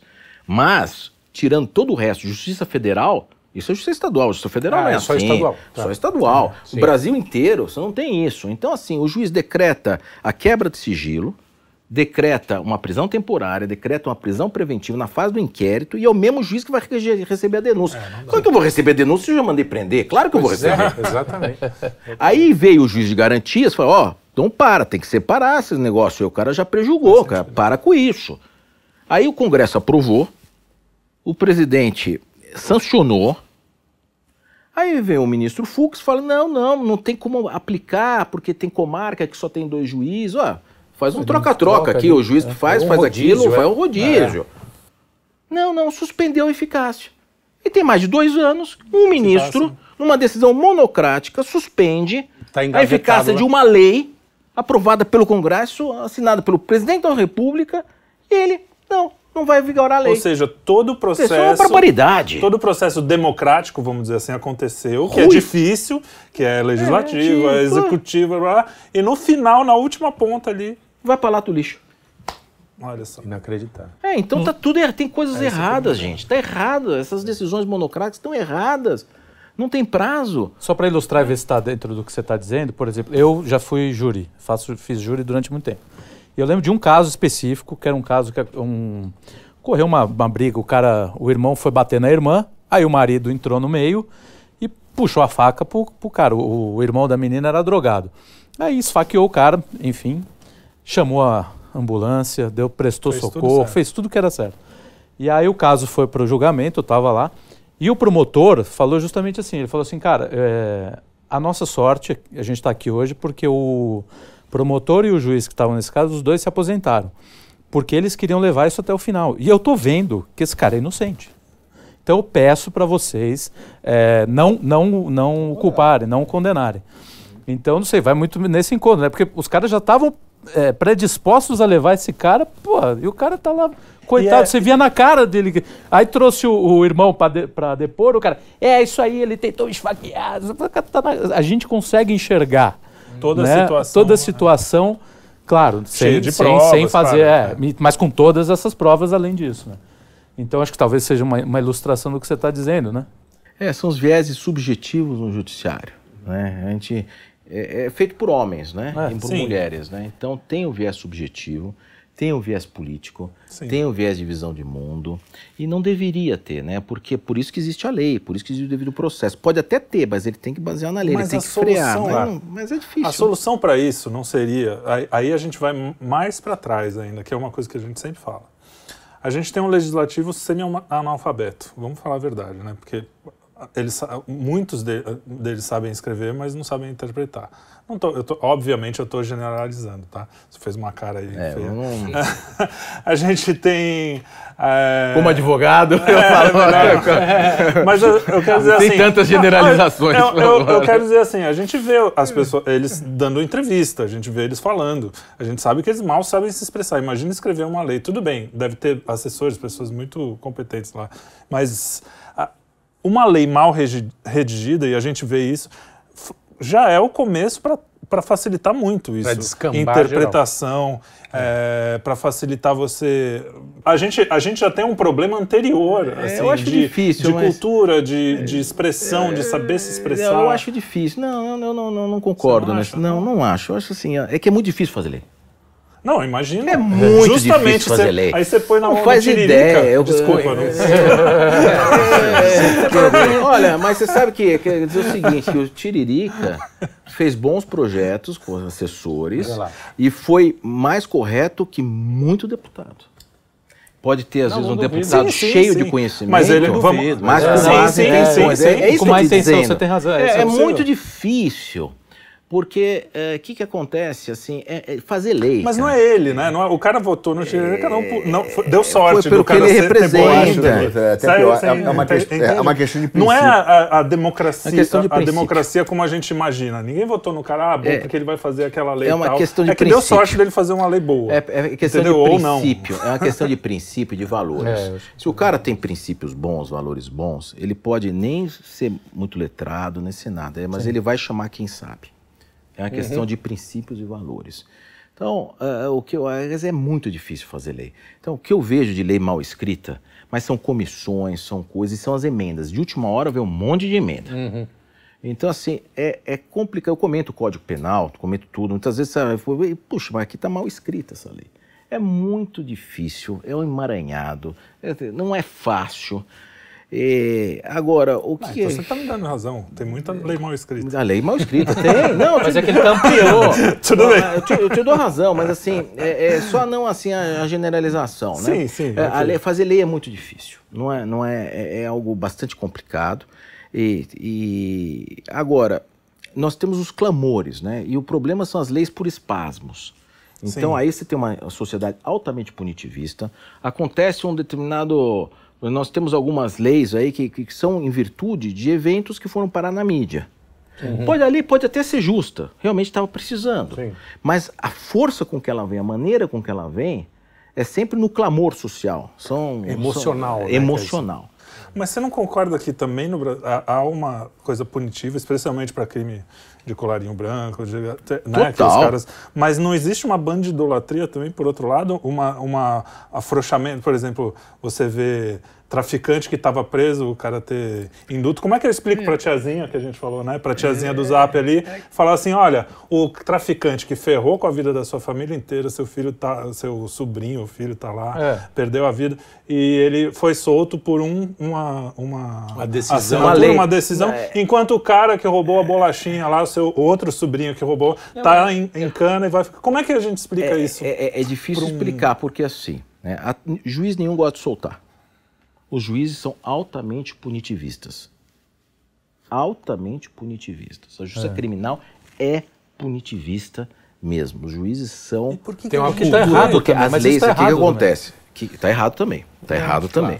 E que, que o juiz tem que ser um cara ser centrado. isento. Centrado, né? né? Então, quando tem. Nenhum tribunal gosta de soltar. Eles, eles só soltam porque não tem jeito de deixar preso. Por quê? Porque a lei, aí tem a lei que foi editada, a lei mostrou que precisa fazer a coisa em determinado prazo. Vem o tribunal, ao invés de fazer em um ano, demora três. Sim. Não faz. A estrutura não faz. Aí vai o advogado, o advogado vai e aponta. Desculpe, aqui tinha que fazer um ano, você não fez três. Desculpe, tem que aplicar a lei. Aplicar a lei soltou. Meu Deus do céu, soltou, eu vou explicar. Desculpe, a culpa é do judiciário, que não fez como deveria ter sido feito. É que não vão lá para explicar o que, que deixou de fazer o tribunal de baixo, o outro juízo, quanto tempo demorou o Ministério Público, quanto tempo. Ou seja, a falha vai sempre apontada no- na ponta que soltou, que deu uma decisão que seja, digamos, contra-majoritária, uma decisão que não agrade a opinião pública. Se ele der uma decisão que agrada a opinião pública, está errado, está certa, Tanto faz. Ninguém faz. Agora, se faz uma decisão Opa, soltou o cara, absolveu o cara, que absurdo. Mas aí não tem também o uso disso? O cara que faz a chicana. Ah, é, assim. é, E eu digo principalmente para aqueles bandidos de crime bárbaro, de coisa. Porque Olha, isso a gente vê o os tempo advogados, todo, assim, tra traficante sendo solto, com um é, monte assim, de é, que, é, o que, é, que, é que o Estado precisa sempre Isso é a sensação É, mas assim, geral. precisa ver o caso a caso. É, isso, precisa analisar o caso a caso. né? Então, se- às vezes, se você pegar um desses casos que sai no jornal, você pegar o processo e tiver uma pessoa isenta, olha, é, foi isso, foi isso, foi isso. foi- Puxa! Então quem andou mal foi esse juiz aqui, foi esse desembargador, foi o Ministério Público, foi a polícia. Peraí. Então, aí a, a raiva não vai contra aquele que Deus. Você vai voltar a raia ao isso sistema é que não funciona. Mas É pra a mim é mais barato jogar então, no cara. com todo cara. mundo. O grande problema é que hoje mundo, nós né? temos um poder que se instituiu, né, que se outorga o poder de juiz, que é a mídia. mídia, é. A mídia hoje ela faz esse papel. Ela e aí é pauta, muito é. estranho, assim, eu quero falar eh, justamente essa coisa da, da vovozinha.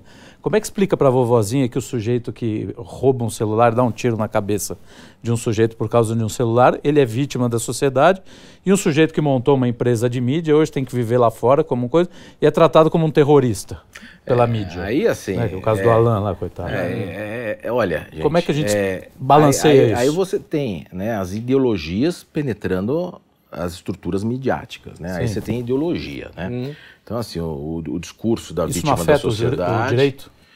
Isso, digamos assim, afeta as expectativas que as pessoas têm no direito, Hum. né? Porque nós temos expectativas, né? Tudo o que, que as pessoas querem? Você que não quer ser roubado, você não quer ser furtado, você claro. quer ter... Pelo menos a maioria. paz, é. A maioria das pessoas, acredito que as pessoas, a maioria queira isso, né? Eu tenho, não quero ser, não quero tomar o golpe do, do celular, não quero dar o meu cartão de crédito, o cara troca a maquininha, quando eu vi eu tenho 5 mil reais de débito, não paguei, fico louco, não quero que meus documentos sejam clonados, que abra empresa em nome terceiro, só tem o que tem de, de malandragem, o que tem de... É, é- é- uma coisa de maluco, clona site, é site de leilão falso. o, o Brasil, o que tem de crime no Brasil é algo inacreditável, né? E na esfera tecnológica, a gente está toda hora coado, Tem uma né? imaginação, né? Pô, agora eu, eu renovei lá meu cartão de crédito e veio, você quer com o seguro para eu, pagar 10 reais por mês de seguro para saques de Mas Como? Eu agora, Aí, na dúvida, eu falo, tudo bem, eu pago os 10 reais para ter um seguro, pelo menos... Mas o seguro É, é, de algo que eu não fiz, eu sou vítima. Eu, eu li no outro dia Eu que paguei o seguro do que eu sou vítima. O que eu vou fazer? Para não ter dor de cabeça. É Eu li um surreal. dia desses que o Brasil é referência em segurança é, digital, digital de É, provavelmente sistema por isso, bancário, né? Porque sistema bancário, É, porque que é tanto aqui, é né? os caras têm que É, se na renovar, Suíça não deve ter muito golpe, Na então os caras... os caras devem usar maquininha ainda de Não, mas tem uma diferença aqui que remete ao que ele Na falou Suíça do eu não sei Congresso. também, porque lá- É porque aqui, aqui, apesar de você ter um avanço, você tem avanços importantes, TED, Pix, etc., que não tem em Sim. outros bancos. Porém, aqui a questão do compliance bancário, que restringe a tua liberdade de movimentação, é infinitamente maior. Maior, é, o cara fala, você vai mandar dinheiro para quem? Por quê? Para onde? Não, eu estou cuidando de você. Então ele, ele restringe a tua liberdade, que tem a ver com o que ele comentou, voltando ao Congresso, desculpa puxar isso, mas a questão do Congresso, não é que o cara só faça hum, é, lei má, é porque ele não entende que ele está lá, não é para fazer lei, é para defender o cidadão. Mas eu nem, eu nem Só acho que ele são acha- ruins, eu sou mal Não, eu acho que eu são tô falando de péssimas. mal... Porque não, a ideia da nossa As Constituição pessoas não é, sabem se expressar, Quem? muito é dar menos direitos. É- é- é- parece que ela quer dar direitos. Eu acho até que é pior, Carlão. Eu acho que ele entra lá dizendo o seguinte: eu vou resolver o problema do mundo. É, então, então- você tem 500 caras, que, tre- 13 no Congresso 800 e 81 no Senado, que entram achando que o papel dele é escrever ali para resolver um problema seu. Positivismo. Qual o seu problema? É o positivismo do ministro. Qual o seu problema? Pô, eu tô com problema tal, vou fazer uma lei. E aí todo, aí todo mundo começa a fazer lei Tinha que ter uma lei pra impor. isso. É, isso é, isso é, pra, é pra popular, Você né? é um homem idealista. Entendeu? Você é um homem idealista. Não, eu sou um sofredor do Congresso. Você é um homem- Eu- eu- eu- Sopro na pele. Eu acho que muitas vezes o principal, o principal ideal de muitos parlamentares é primeiro resolver os problemas regionais deles, ter a base eleitoral para se reeleger. Eles estão ali.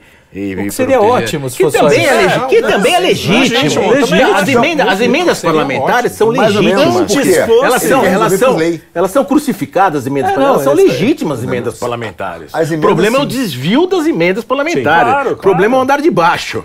Essa aqui é a questão. O né? problema, é- o problema é que ele quer resolver os problemas da base dele, que às vezes são de ordem econômica, são de Claro. outras ordens. ele quer resolver através de Ele lei. quer se reeleger. Então ele fala, pô, vou fazer uma lei, vou te Então, o ajudar, vou fazer é uma lei. E aí você tem um universo de leis que são alteradas a cada ano. Você vê o Código Penal. A cada ano você altera o Código Penal. Nossa, e a cada é. ano você publica todos os livros de novo, faz o comentário, cortar dá um jeito, Fora, compra tudo de novo. Você nem está colocando aí no- nessa bagunça toda a ONU, que vem com leis prontas para um monte de. E aí e vem um legislativo inteiro Na verdade, que, é- que dá um é- amém é- para essas é leis. Assim, eu, eu passei quase um mês dentro da OCDE. OCDE é esse grupo Sim, que o sim. Brasil está aspirando a entrar, Sim. Não é que, que regra assim as todas as, as políticas públicas anticorrupção, né? Anticorrupção. E foi muito interessante o curso que eu fiz dentro da OCDE, porque é o seguinte: quando começou, tem um negócio que chama FCPA, é uma coisa difícil, aqui, mas o que acontece? Nos Estados Unidos, que lá da cadeia, cadeia mesmo, para executivo, para não sei o que e tal, proibiu-se a corrupção. Então o pessoal ficou realmente com muito medo de corrupção. Tem um departamento de justiça, que é o tal do DOJ, Department, of, Department of Justice, tal, não sei o quê.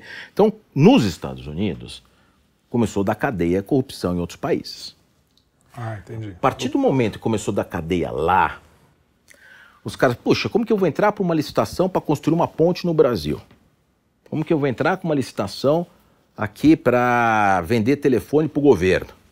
Se o cara local está corrompendo, e o cara local está corrompendo, eu não posso corromper que eu vou preso.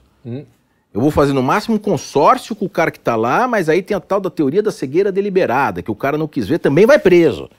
Então, a partir do momento que proibiu-se a corrupção, deu cadeia nos Estados Unidos, e outros países foram tendo isso também, tivemos vários escândalos de grandes empresas, isso, são- isso é conhecido. O que aconteceu? Eles começaram a perder a licitação- as licitações, por exemplo, no Brasil. Por que, que vocês acham que na Lava Jato, não é que eu tenho todas as minhas ressalvas, a Operação Lava Jato, tenho tudo, mas só tem empreiteira brasileira? Por que não tem estrangeiro? Por que não tem estrangeiro? O estrangeiro, pelo menos dos grandes países ali, não, não, não mete a mão na cumbuca, porque eles estão fora da. Eles estão fora. Mas peraí, eu, eu não concordo com essa tese, não. Vou te dar um exemplo. Passadina. Passadina, quando foi vendido, comprada pela Petrobras, ela não comprou de um brasileiro, ela comprou de um americano. E ela pagou. Então, ela pagou, o dinheiro caiu no americano, o americano que deu para o diretor da Petrobras. E a Lava Jato, nem os Estados Unidos investigaram essa empresa americana que vendeu Passadina. E que provavelmente, pelo fluxo natural do que a gente está falando, foi quem é, pagou a, A a- foi quem pagou a propina. Tem que sair do caixa de quem recebeu, Lá- não de quem pagou, pô. Lá Né? tem corrupção, tem corrupção, Arthur, mas estou dizendo o seguinte: foram muitos os casos, né? O Departamento de Justiça tem sido efetivo. Muitos os casos de acordos, multas milionárias, tem acontecido. Tem, sempre vai ter a exceção. Mas que eu estou dizendo é o seguinte: e aí o que, que se resolveu? Essa é a leitura. Vamos padronizar para os países que tiverem leis, que a lei é copiada, a, a lei anticorrupção brasileira é copia e cola do padrão da OCDE. Tudo. Aliás, só houve a Lava Jato porque foram leis que a Dilma sancionou, que eram as leis que vieram da OCDE, as leis anticorrupção da OCDE. Ela não leu. Ela nem leu. É, não, teve que fazer. fez, não entendeu, hein? Fez, Leu, mas não fez- entendeu. fez- fez bonito lá o PCDE, tal, o Congresso, o Congresso aprovou, vamos fazer bonito pro OCDE, tal, fez, e foi justamente a lei que gerou a Lava Jato, senão não tinha, não é? Então o que que acontece? A lei de lavagem de dinheiro, por exemplo, vem inteira da OCDE, inteira da OCDE. Não tinha lavar dinheiro no Brasil, não tinha crime de lavagem de dinheiro. Então o que que acontece? É, aí você põe isso e você acaba viabilizando, porque assim, se você entrar para a OCDE, você tem juros mais baixos, você tem uma série de benefícios, linhas de créditos melhores, porque para eles, assim, eu vou emprestar dinheiro para onde eu sei onde, onde não vai ter, pelo menos tem menos corrupção, onde tem mecanismo de controle. Faz sentido. Por isso que o Brasil quer entrar para o OCDE. Entrando para o OCDE, você tem linhas de crédito mais barato, que você tem linhas de controle, como vai ser utilizado esse dinheiro. E eu nunca me esqueço que nesse, nesse curso que eu participei, uma das, das, das fotos que pa- aparecia lá era o Paulo Maluf, assim, no- gente, no congresso do CDE, uma foto grande do Paulo Maluf, assim, com as ilhas lá das... das- não, não era Caimã, era as ilhas Jersey. as ilhas Jersey lá, não sei o que tal, que o quilômetro lá da, do, do de águas praiadas, sei lá o que custou tanto, da... É, aquela antiga trabalhadores, lá, sei lá, também teve. Enfim, é, são Deu uma- movimentos é- globalistas, é. né? Pois é, mas eu queria explorar isso aqui, se você permitir, só, só um segundinho. Porque assim, eu vejo um, um, uma hipocrisia grande. Veja, e eu vou falar do momento globalista, tá? Vou explorar um pouquinho. Onde que era escondido o dinheiro do Maluf? Ilhas Jersey. Onde são escondidas as empresas, é, o dinheiro da corrupção das grandes, né, das grandes corrupções? BVI, que é de, de legislação inglesa, Suíça. Quer dizer, e estão todos no OCDE.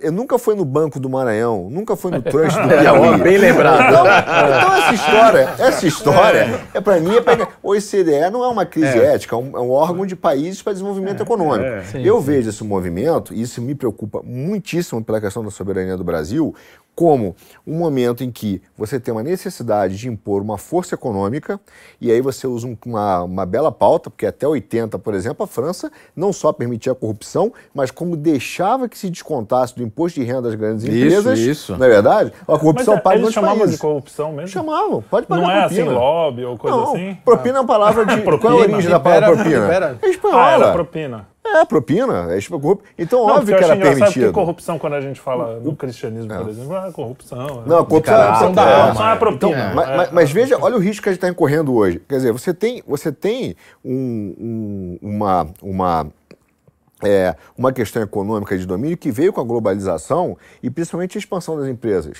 E aí ele vem com uma pauta ética e fala assim, ó, oh, pessoal, agora, agora vamos, vamos regularizar. Né? Uhum. Um, pa um, país, inclusive, que tinha um BVI, até hoje tem. Você teve o escândalo do, de um grande banco suíço aí com Agora. 100 bilhões, Credito suíço. Credito suíço. 18 mil clientes ditadores e traficantes na Europa, pô. Cadê os controles da OCDE? Exato. Cadê os é. controles? Só que a gente copia a legislação é. e o que acontece? A gente, na verdade, está exportando a nossa soberania. E aí eu até te pergunto nisso, quer dizer, um, é, tem um ditado que diz que um, um, um direito sem pátria é um direito sem povo. Então, se a gente está exportando a nossa jurisdição, a nossa soberania, para que outros decidam não só as nossas pautas penais, como também a arbitragem civil, e a gente está copiando leis educacional, como o LGPD, que foi copiado da, da também uhum. da, da Europa, a gente está também exportando não só a nossa soberania, mas a nossa economia. E o povo, que não, tem nada, não conhece essa lei, não vive essa realidade, a gente está é, decidido a, a, além do nosso judiciário. É, é, a grande questão do globalismo, na verdade, porque amanhã essa mesma OCDE pode chegar e falar assim, não, mas vocês não estão protegendo a Amazônia, então claro. vai ter sanções. O que, que é o ISD? Ou não. O, que, o, que... O, o que, que acontece é que, mas Malha, concordo, concordo, o Congresso aprovou, né? É isso que é o negócio. Né? É porque é que nem Congresso sabe que está votando. É, eu voto aí você, é não questão, tem nem ideia. A questão da, é, dessa complexidade. Não tem ideia. Você acha que o assim? Não tem nem ideia. Assim, a luta contra a corrupção é fundamental, não é? mas ao mesmo tempo a pauta é uma pauta importante. Né? Então, assim, é, é, é, eu não sei se é o ovo ou a galinha, o que vem primeiro, ou que uhum. vem as reais uhum. intenções, né? Faço o que eu, que eu digo, não faço o que eu faço. Também tem isso, né? Tem os desvios, né? Esses bancos têm sofrido hoje, né? O maior ator hoje no combate à corrupção mesmo é os Estados Unidos, né? Os Estados Unidos tem sido muito eficiente, pelo menos dos clientes que eu tenho visto, toda a preocupação com compliance, toda hoje é uma coisa muito séria. E eu digo que é assim, muitas vezes tem muitas, voltando aqui a iconografias, as coisas, a justiça como esperança. Né? Uhum, voltando uhum. um pouquinho assim, o que é justiça? Justiça é esperança. Uhum.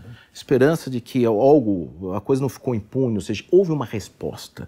E graças a essa resposta, eu vou ter a possibilidade, pelo menos posso acreditar, que a, a, a probabilidade disso acontecer de novo, ela me diminuiu. Né? Porque quando uma pessoa é presa, puxa, o cara me agrediu, ele está preso, eu posso ir na rua que ele não vai me agredir de novo. Sim. Então, na verdade, a, a, justiça tem muito de algo pragmático. Uhum. Né? Você separa o sujeito, você pune o sujeito para que, e, teoricamente, ele reflita e não faça isso de novo, que ele sabe que vai ter uma reação do Estado, não é? é que ele sofra no bolso e, e, um dia, não tem prisão perpétua, um dia ele deve sair da sociedade. Em tese, esperamos né, que ele saia melhor e, ao mesmo tempo, tem essa linha do direito que serve para mostrar para os outros: olha, dá cana, não faça o que aconteceu pois com é. ele. Que é, que é, questionável também essa questão da punição pelo exemplo, é altamente questionável também você ah, punir pelo em exemplo. Casa, em casa funciona.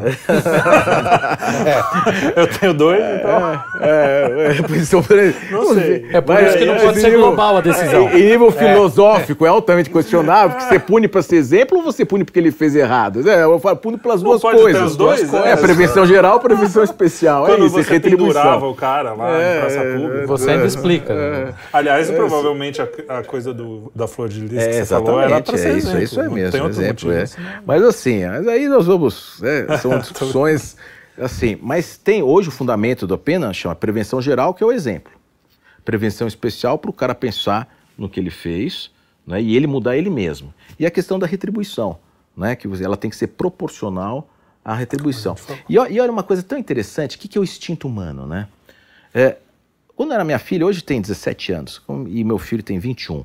Mas quando eles eram pequenos, o meu filho, o Stefano, tinha 7 anos, e minha filha 4, 5. Aí o Stefano ia lá e beliscava a irmã, irmão mais velho, né?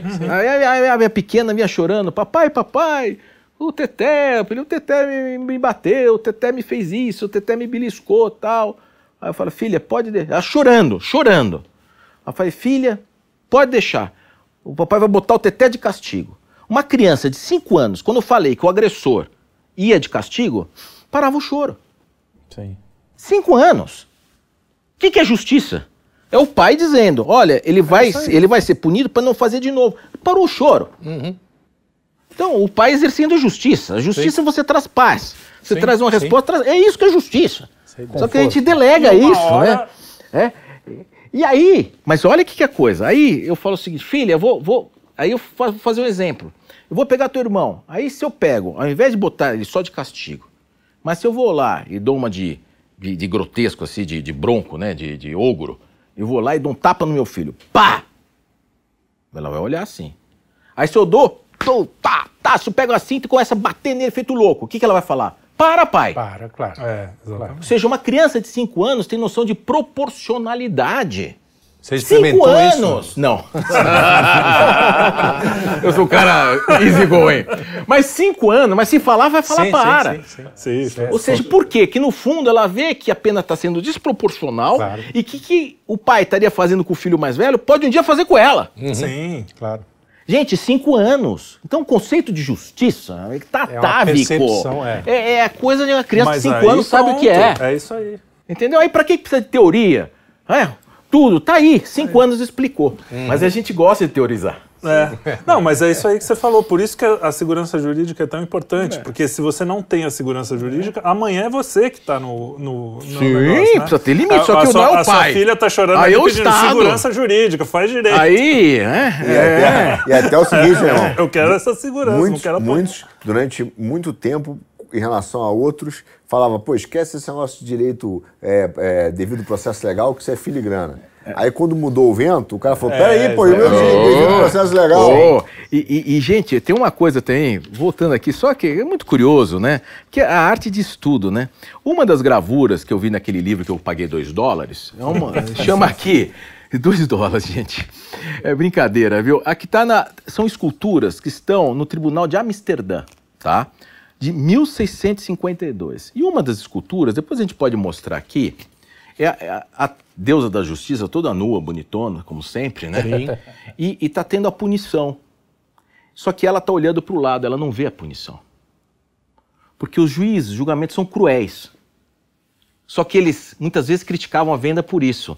Você pune, você não enxerga a punição.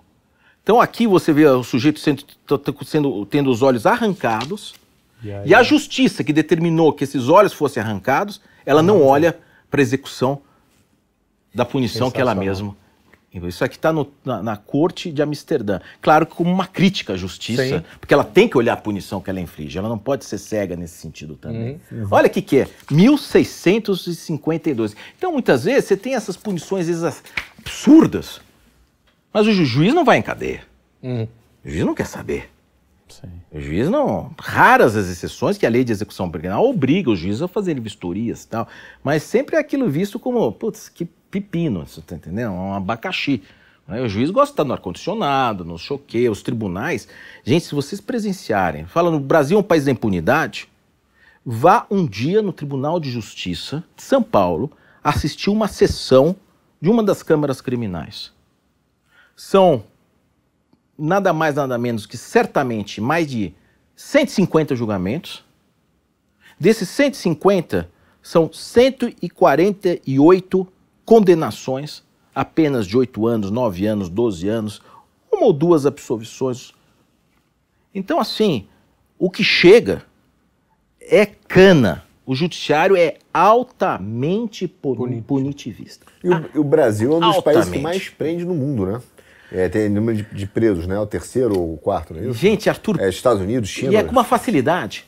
Entendo que é isso aqui, não tá bom, isso aqui, tá bom. É eu, eu não faz ideia. Você acha que essa, que essa questão da, louco. da impunidade ela está inflamada? Ela é mais um, um marketing da mídia, um, um, uma questão midiática para. Tem muito crime ao mesmo tempo. É, Gente, é, o buraco. É, é, é um é enxuga-gelo. É um negócio. quase opostas ao mesmo tempo. Pune Se pouco. só em assassinato pune são pouco 50 quem mil? deveria ser punido e pune muito quem não deveria. Esse é que eu acho que é o, o nosso não, grande... Então, se você pensar só em assassinato são 50 mil, você tem 50 mil culpados que deveriam é, estar presos. Mais outros, outros, outros crimes. É Mas muito tem crime. Você tem o quê? 300 mil no Brasil, não é isso? É não. muito crime. Não, por, por o quê? Presos no Brasil. Não, são 700 mil presos. 700, 300 mil em prisão preventiva isso. e 300 mil, é, 50 isso, e poucos. É, é. 700 mil presos. É muita gente. É, não, é gente. Então, assim, mas a maior, maior, maior, a maior parte dos presos número, é, é, drogas. Não, a maior parte é, pequeno tráfico e, sobretudo, maconha.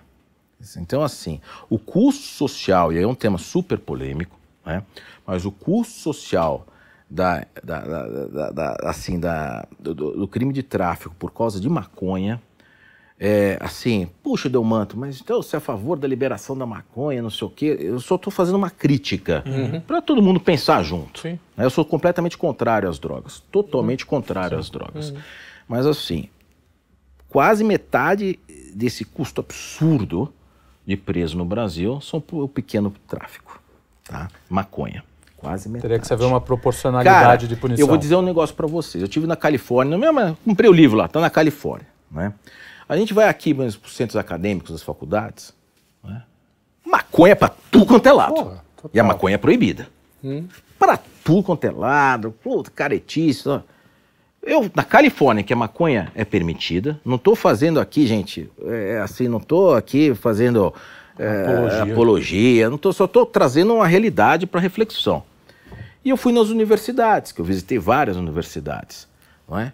E nas universidades é smoke free e alcohol free, ou seja, proibido qualquer tipo de, de, de cigarro, qualquer tipo e qualquer tipo de álcool. Nas universidades, todo mundo estudando. Os jovens estudando nas horas de intervalo, não sei o quê, e a maconha é permitida. É porque, é porque lá a origem é protestante e que é laico.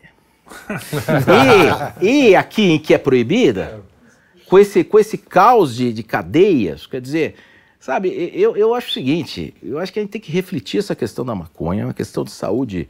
É, agora, doutor, é a porta-entrada para outros pode que... gerar esquizofrenia. Tem uma série de é, prós e contras. É um tema também, né? altamente polêmico. Eu acho, eu acho assim, Os crimes, porque ele começa a ficar viciado e precisa... Bem, não, tem tudo, independente furtos, disso, todos. Independente é, disso, eu acho que eu vou antes, eu vou um passo antes. Eu vou discordar de você por um... Enfim, pode até mudar a legislação, aí a gente pode ter outra conversa o cara que está fumando maconha ele sabe que está contra a lei. Ele está correndo um risco que ele está completamente ciente disso. Se ele foi preso, amigo, é um risco que ele está correndo dentro de. É muito pior um inocente ser preso do que um maconheiro ser preso.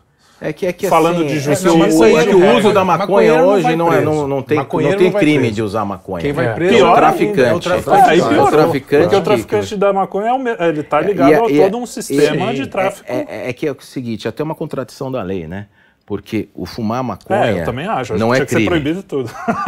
Se o fumar maconha não é crime. Porque da, onde ele, da onde ele vem? Da onde ele vai, é. Então, então ou então, é ou não é. Então, receptar então, roubo também então, não deveria ou, ser. Ou, né? ou você tem que liberar.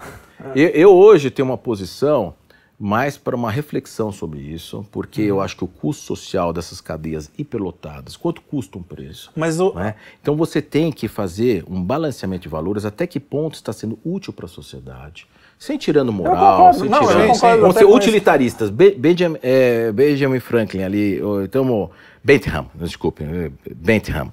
Benjamin, é Benjamin Bentham? Bentham. Jeremy. Jeremy Bentham. Vamos ser utilitaristas. Utilitaristas, né? Vamos ver o custo social, a sociedade quer ser feliz, temos que buscar a felicidade de todos, tal. Vamos avaliar. Mas assim, é o tempo para discussão, entendeu? Porque se a gente Mas a fica com é tabus e não, não discute. Não, não, né? mas a minha questão é anterior. Não é nem. Essa discussão é uma discussão até boa que a gente pode um dia fazer. Mas assim. Você não pode tirar o- a responsabilidade individual do cara que foi preso. Se ele, se ele, ele tem a responsabilidade de saber que está fazendo uma coisa. Eu posso até achar a lei errada. Eu acho errado a, a- a fake news, apesar de nem ter lei para isso. Mas eu não vou deixar de fazer uma coisa que para mim é certa. Se o cara acha que é certo, ele está correndo um risco. É claro. como o aborto. Ele tá Ah, correndo... Você vive Então, assim, numa sociedade, você tem que, ser respeitar preso, as leis. né? Você, você vive numa sociedade, você tem que respeitar as leis que são postas na sociedade. Né? É o nosso contrato social. contrato social. Né? Tá aí. Então você vai mudar para Califórnia. Eu adoraria a pessoa também amar mudar para Califórnia. pra Califórnia, né? Ou se tivesse Califórnia de hoje tá também lá, é uma né? degradação só, né? Sim. Perto do que era nos anos Olha, 60. Que é o debate do futuro, que é o seguinte, é ah, tá bom, é. tira, é, é, a questão não é o custo social, é onde você vai lá, o cu- o custo social, porque ele vai continuar, às vezes, um viciado, É sendo um peso, social. e aonde será um peso, e mais, social. você vai É permitir que a sua difícil. nação seja uma nação de dependentes. Sim. É muito difícil, É gente. complicado, é É, complicado. temas que você não tem uma resposta simplória. É muito, muito difícil, né? Crimes contra a vida e crimes contra o patrimônio, em termos de, pri- de prisão, né? Parece que, é, vê se estou correto, os crimes contra o patrimônio, eles, eles são, mais, são mais rapidamente solucionados do que contra a vida ou o contrário? No Brasil, você diz? No Brasil. Ah, cara, depende, depende de como de- dos vestígios que são feitos. Às vezes tem crimes contra o patrimônio que não são nunca solucionados, né? O que que acontece é que a punição por crimes contra o patrimônio, por vezes, é maior Do que contra a crime vida. contra a vida. Essa é a sensação de impunidade que o cara vem. Entendeu? Às vezes o Porque cara, o cara rouba ou tem um patrimônio, o crime contra o patrimônio tem uma punição maior do que você matar. É melhor ser matado. É melhor, Um homicídio. É melhor matar do que roubar. É aquela história do cara falar. Brincadeira, Não é bem isso, mas. É, não, pela, segundo a, não, a, a pena, lógica a pena penal. do crime de roubo é mais maior do que do homicídio simples, por exemplo. Né? Do roubo Olha qualificado, um roubo qualificado com uso de arma de fogo, tudo, tudo é maior do que o Ah, é. Então, mas é- aí a gente entra Aí naquela história, né? aquela É, você, história tem, que... você tem uma, uma desproporção, muitas vezes, da valoração. O que, que vale mais, né? A vida ou o patrimônio? sim. Então, mas aí a gente entra naquela história que a gente sempre ouve, é uma, a minha última, acho que, pergunta sobre esse assunto. Você, as pessoas falam, não, as leis são boas, o que elas não são é cumpridas, né?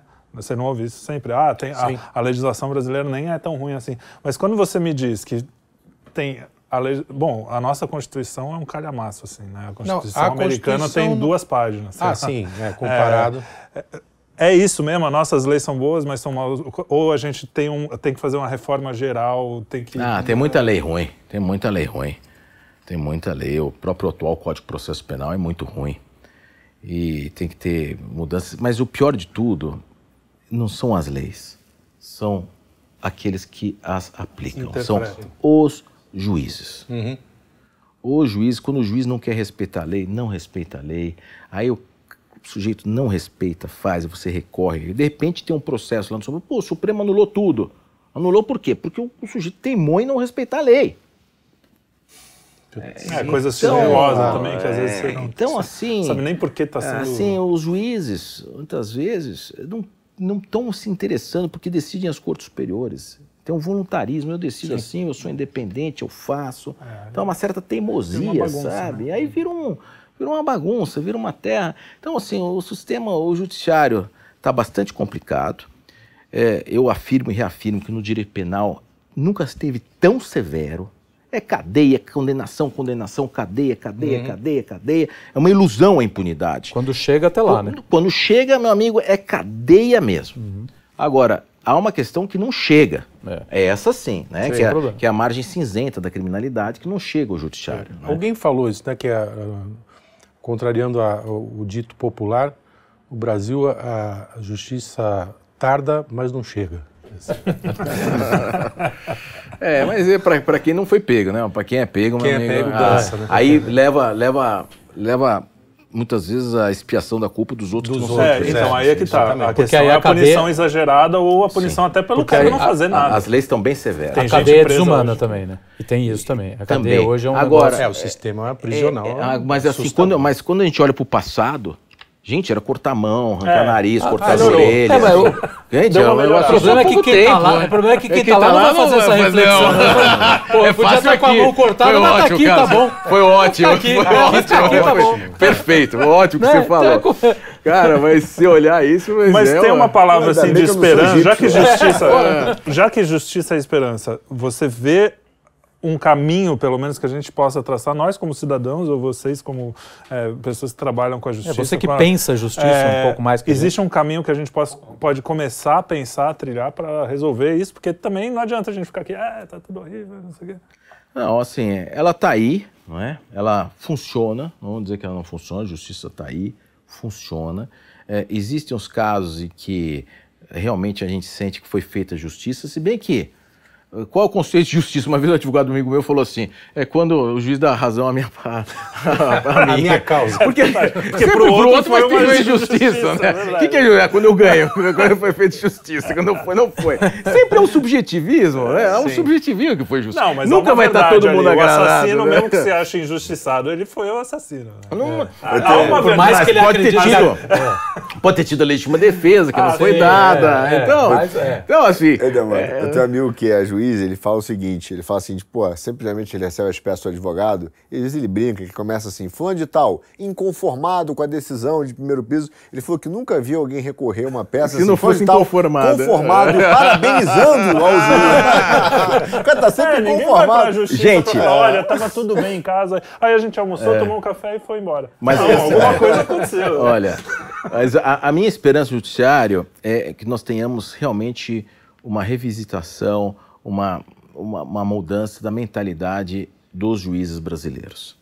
é? Os tribunais precisam, eh, se não se autorregulamentar, eles precisam passar por uma profunda. Não dá para Reflexão. Não dá. Por exemplo, tem caso, o Ministério Público pede absolvição. Eu, promotor que acuso, entendo que você é inocente. O juiz vai lá e condena. Não dá, é. não dá. E tem um artigo do Código de Processo Penal que fala que o juiz pode condenar mesmo o Ministério Público pedindo absolvição. E tem jurisprudência dos tribunais superiores dizendo que isso está ok, que está dentro da Constituição. Tudo bem. Eu tenho uns quatro casos assim. Quatro casos. Não Quer é uma dizer, espécie de é corregedoria dos juízes, né? Não, Ninguém, não, ninguém, que eles não querem perder poder. Entendi, é. Não, eu acho que o promotor está errado. Eu vou condenar mesmo o promotor tendo pedido absolvição. Isso é em 2022. Deus do céu. Esse é o judiciário que precisa ser reformulado. O judiciário das decisões monocráticas dos tribunais Mas esses superiores. absurdos te- terem chegado nos tribunais superiores talvez não seja um bom, uma coisa boa para as pessoas. Não, precisamos fazer alguma coisa. Então, mas Ou ninguém, não, ou ninguém já foi o ouve. São só os nossos advogados reclamando, escrevendo artigo para jornal, muitas vezes semana, não publicam. Está errado. E é o legislativo que tem que mudar isso. Sim. Por isso que precisa vir um novo Código de Processo Penal. Precisa, para tirar isso do Código de Processo Penal. Esse é o ponto bom, porque chega- quando chega no Tribunal Superior, aí aparece lá, o Supremo soltou, o STJ soltou, e aí, com, com razão, os ministros das duas esferas, né, falam com, com propriedade nisso, falam, pô, os caras não trabalham embaixo, fazem um absurdo, a gente, aí a a gente culpa, quando cara, chega aqui, chega tem é gritante também, o é, absurdo. é exatamente. E aí o cara fica lá limpando, você fala, Sim. pô, o cara foi condenado por 32 juízes, foi, mas tá tudo errado mesmo. Tá E o cara errado fala, mesmo. Pô, sobrou pra mim isso, É, deu absurdo. Quem, quem tá acabou aqui. com a Lava Jato? O Moro. pra- é. Sim. O- agora, o Intercept pegou. O Interce- Foi Intercept. Agora, olha que coisa, não? Um hacker, os caras hackearam o Procuradoria da República. Hackearam o Moro. Cara. é, aí, ah, prova ilegal, prova ilícita, não sei o que tal, mas ao Então, mesmo tempo, pra aí? favorecer. É que assim, a prova ilícita, se é pra favorecer a liberdade, ela tem que ser aceita. Então, por exemplo, você foi condenado porque você teria esfaqueado uma pessoa. Aí vem uma prova, um grampo ilícito, uma filmagem ilícita mostrando que não foi você que foi fulano. Aí você vai falar, eu sou inocente. Vai dizer, não, mas ele, o, Del, o Delmanto continua preso porque a prova que realmente mostrou que é o outro, ela é ele. Não. Para favorecer dá, a liberdade, você tem que Ah, admitir. isso- o valor ah, da isso é liberdade é importante. maior sentido. do que a, a ilicitude. Não é simétrico, não pode ser simétrico, né? Não dá. Mas aí isso não corre, o- meio isso fora não do- corre o- ah, eu também concordo. Cara. Mas não corre o risco também de neguinho começar o- acabou a privacidade. Cara, blá, blá, blá. mas essa já foi, porque né? na verdade Aqui, é, meu amigo. a hackeado, questão- acho que tá todo mundo hackeado aqui. a questão da prova lícita é, justamente para evitar É, evitar, tipo de coisa, do cara virar o arapom e tudo. Mas, mas, mas, sem dúvida, mas assim, a favor da liberdade, você admite, puxa, mas então agora vale tudo. Ué, valeu o Intercept? Valeu o Intercept. Agora, quem que acabou com a, liber... com a, com a Lava Jato foi o próprio Moro. Sim, que, não ficou de, tivesse que fazendo, ficou de é. tititi lá, Lá com o com- Ministério Público acordando como fazer. Mas Cadê o juiz imparcial? Isso, isso- Exato, isso que ele está falando vai muito em linha, irmão, com a, com, com a questão do, do uso arbitrário do poder legal. Porque, veja, a última coisa que o cidadão espera é que o Estado seja canalha.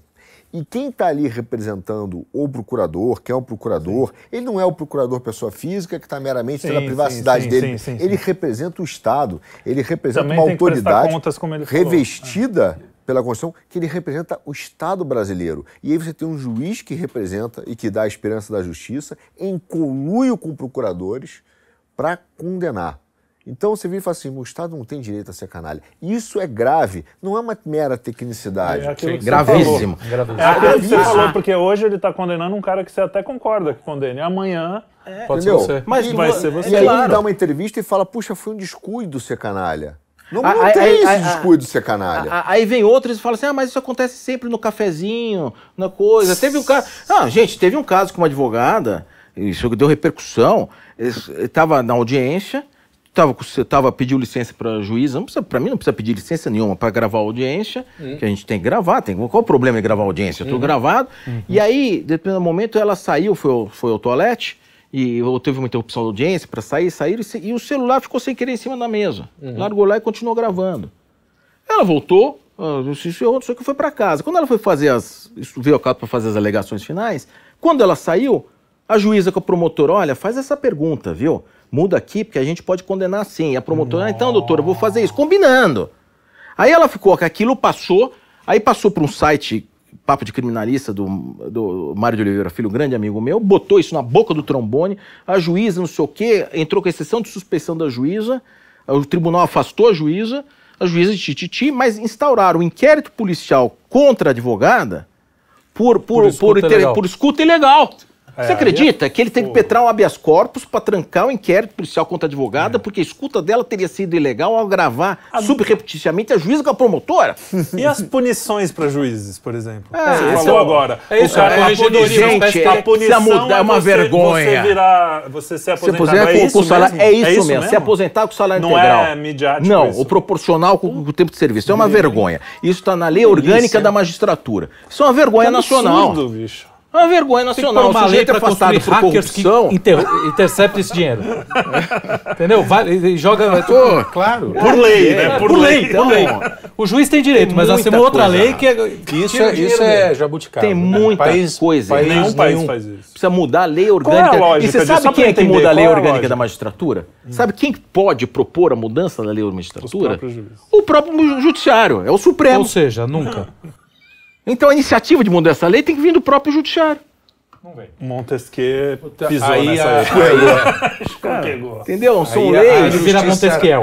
É, virou Montesquiel. é. Como esperança fica difícil. É difícil. Então, assim, É. a minha esperança, assim, é- gente, é, é na, na juventude aí, nos jovens. Não, entendeu? por favor. É, Por é, então, deixa. nos jovens, viu? Porque acabou. olha, na- no, Então é melhor no o- judiciário hoje, olha, né? o judiciário hoje realmente está com esses vieses, não tem que mudar o Código de Processo Penal, reformar, e tem que mudar essa questão de... Eu acho que o próprio O legislativo Supremo, não pode é que o fazer essa Supremo, mudança? não, as liminares, as decisões, isso é regimento interno supremo, quem molda é o próprio Supremo. Então você, hoje, nós vivemos uma juriscracia, não é uma democracia. Sim. Nós vivemos hoje uma democracia pautada por 11 ministros do Supremo Tribunal Federal. É isso. Eles são a autoridade máxima. Não tem presidente da República, não tem Congresso Nacional, é o Supremo. Agora, se houver um processo de impeachment de ministro, se o Senado fizesse o papel dele, nós teríamos aí uma contra. Uma... Só que acontece o seguinte: O uma tá o grande parte ali, dos é. senadores também tem Um monte de é, processo lá, né? coisas no Supremo. Que quem pode vai decidir comprar como briga. bem quiser, porque até que o cara, Então, até o senador Montesquieu, inocente... Montesquieu tá revirando o Você túmulo. Você concorda como. que mesmo o senador inocente, aquele lá, o Brasil- só tem um. o Brasil- Não, mentira. Olha, É, aquele, aquele. Mesmo, mesmo os senadores inocentes, eles também podem Só- ter esse medo. Você Só concorda? corrigindo, Porque se o, Montesquieu tá se o- revira- revirando a brasa. Ah, Montesquieu. se o- O Brasil avacalhou com Montesquieu. Mas você concorda com O isso? Brasil avacalhou com Montesquieu. Que não é, só o, não é só o senador culpado, é o inocente também. Porque se o juiz pode fazer o que ele quiser da cabeça dele, o senador inocente também pode se ferrar, né? Olha, então, ou seja, é um ciclo realmente insano. Não basta você é. colocar só gente boa no Senado, é, parece exemplo. Isso não resolve. É. O, o, Conselho Nacional de é Justiça foi uma coisa muito boa quando foi criado. Conselho Nacional de Justiça, uhum. né? Punindo juízes, é uhum. é algo que ainda funciona. Só que não funciona para o Supremo. funciona pro funciona dali para baixo. É, funciona para os tribunais estaduais, sobretudo. O STJ, o Supremo é muito difícil. E, sim, gente, ah, só você dizer que em um determinado. Como, como pode um juiz que é vítima do crime de coação no curso do processo. Então, porque o crime de coação no curso do processo, você ameaça uma testemunha, você ameaça um uhum. perito, você ameaça um juiz. Uhum.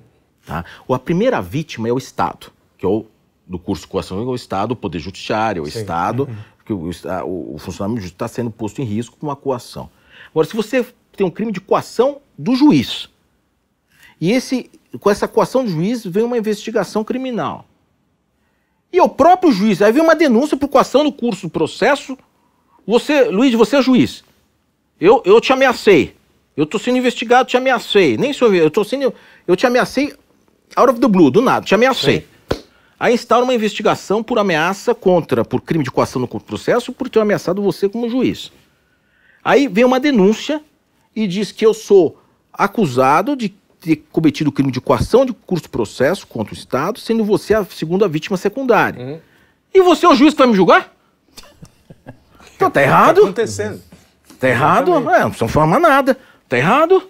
Tá errado. Tem que se dar por impedido que outro julgue, mas não, não a própria vítima. Uhum. Então onde que o país vai parar? E aí você acaba não permitindo gente que tem, inclusive, é, foro privilegiado, não, que tem que você pode falar o que quiser, como é que é? é o... no, no, legislativo você é livre para expressar como for. Sim. É, mas é assim. Um, aí é, um, preso aí. Lá, ah, aí é um, é, um, é, um, é um tema polêmico, porque aí você também. Uma coisa é você estar tá um discurso na bancada do tribuno, outra tá para fora. Tem uma série de tem sutilezas. Várias, tem uma série de sutilezas. Tem, disso, né, uma coisa é um discurso, né? Lá em Londres tem ó, aquele canto da. da é, né, que os caras ficam né, no, no né, parque lá, num, num dos. É, não sei se o Hyde Park. É, o Hyde, é, Hyde tem ali que você sobe lá, ali é, sim, pode sim. falar o que você quiser. se quiser. você quiser, olha que bonito, né? Então, falar. talvez se você tivesse subido lá e falado lá, estaria com a imunidade totalmente. É bem interessante, né? Tem que criar isso aqui. É. Então, só para dar um pouquinho de leveza e, e de beleza. Ah, tá precisando, né? Ah, eu sou meio humorado, mas a gente só fica falando mazela, né? Exatamente. Vamos falar de justiça, viu? Um é, monte de desgraça. É, como o Arthur já Vamos disse. falar de como a beleza da justiça nasce, é. na literatura. Na literatura, né? Pode ser. Como o Arthur já disse, você é sobrinho neto da falecida Lígia Fagundes Teles. É, você teve contato com ela bem. Ah, e outra coisa, o teu pai escreve, teve livros de crônicas Muitas, publicados, isso. etc. E você pensa em enveredar aí pela literatura, pela ficção, é. sair um pouco dessa desse é. pé no chão, desse áspero, pesado, é, áspero, né? Áspero. Olha, é, é, meu pai, o Roberto, graças a Deus, está tá nativa, tá aí, continua, ah, é? escre ah, é? continua escrevendo ah, as crônicas legal. dele, ama escrever crônicas tem postado elas agora no, no, no Facebook. Ah, cada uma, eu vi, eu vi, cada eu uma é, ele escreve de uma maneira deliciosa. É, Não, o papai é, é, realmente uma figura maravilhosa. E eu tenho a vontade Primeiro de sair dessas perezas todas, né? Uhum. Então, você viu? Que, por mais que tenha bom humor, né? Que tem uma pesado, é, né? Pesado, é corta a mão, corta a orelha, corta o nariz, aí depois o outro, aí é o ministro, eu não é, sei o quê, né? É, aí é a maconha, né? Maconha, é só desgraça, né? Só tem um negócio. É, mas ele tem que ter o bom humor, né? O que, que vai fazer? É, vivemos, né? Estamos aqui claro. para viver e aproveitar a vida porque ela termina, como Sim. faleceu com a Lígia, né? Sim. E a Lígia Passou, nossa Termina para você. Passava, passava, exatamente. Ela, ela, inclusive, ela falava, não me deixe morrer, me leiam. Me leiam. É, é, então, isso... E, e, é sensacional, porque ela, todo dia das mães e todos os natais, passava em casa conosco, uhum. né? Com meu pai, com minha mãe. E eu tenho vídeos dela, inclusive, é, declamando poemas, é, ouvindo os próprios, os próprios contos, uhum. né, aquele da estrutura da bolha de sabão, que é hum, espetacular. Sim. Era uma é, contista. Ah, uma contista, meu Deus do céu. Depois tinha um, o outro lá das formigas, e tinha um pouco de, de, de, medo, de mística. É, é, é, é, é, os contos assim. Nossa, e ali já é, assim, nossa, uma genialidade. E ela era, na verdade, muito antes do, do movimento feminista que no Brasil já está bastante grande. Ela já era uma grande feminista, né? Uma grande só, feminista. só te interrompendo um pouquinho, é, não sei se ela era, ela era feminista da, da primeira, Da onda, primeira onda. digamos, Isso, da primeira isso. onda. É, não esse ativismo Isso, histérico. isso. Tanto é que nu- num- numa entrevista dela, ela uma vez disse, ela falou assim, eu não estou na academia porque eu sou mulher ou deixei de ser mulher, é porque eu tenho uma obra, gente. É, e, e, curiosamente, quando eu vi, eh, quando ela faleceu, eu acompanhei algumas, alguns obituários de, de TV, etc. Assim, parecia que ela nunca não tinha uma obra.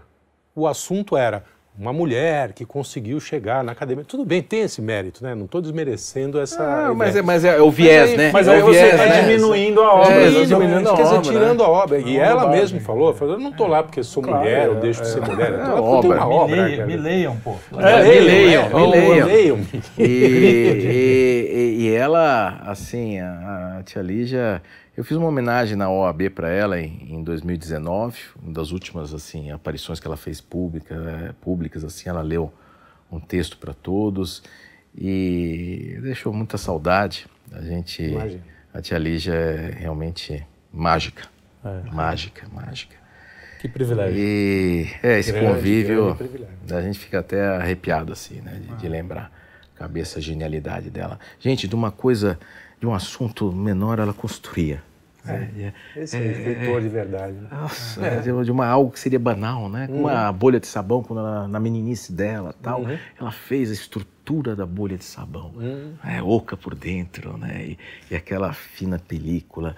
Nossa senhora! Hoje estava tava outro dia lendo o conto também do, eh, da, da caçada que tem um- um- uma tapeçaria de, um, de um- de um caçador. E o sujeito vai, visita naquele antiquário, e tem a dona do antiquário que tira o, o, o, o grampo da, da cabeça e limpa a unha com o grampo da cabeça, aí vem aquela coisa, ele vai e ele enxerga algumas manchas de sangue numa touceira dentro da, da, daquela tapeçaria, ela não enxerga, ela faz aquele negro veláceo, aquele sangue, aí volta, o cara vai, o cara volta, não sei o que, quando ele chega lá, de repente ele se agarra, mas quando ele vê ele tá dentro, não sei o que, ele toma a flechada, ele a, ca- ele a caça. Quer dizer, é um negócio assim, hum, de, um- de uma criatividade, é. um negócio... Borgiano, né? É, é, o, é o pacto romanesco na essência entrando ali, é um negócio. Ah, É, é, muitos escritores, a gente tem exemplos de amigos nossos, a gente convive com alguns, né? É, inclusive o Carlão, mas ele não é, não é um exemplo disso.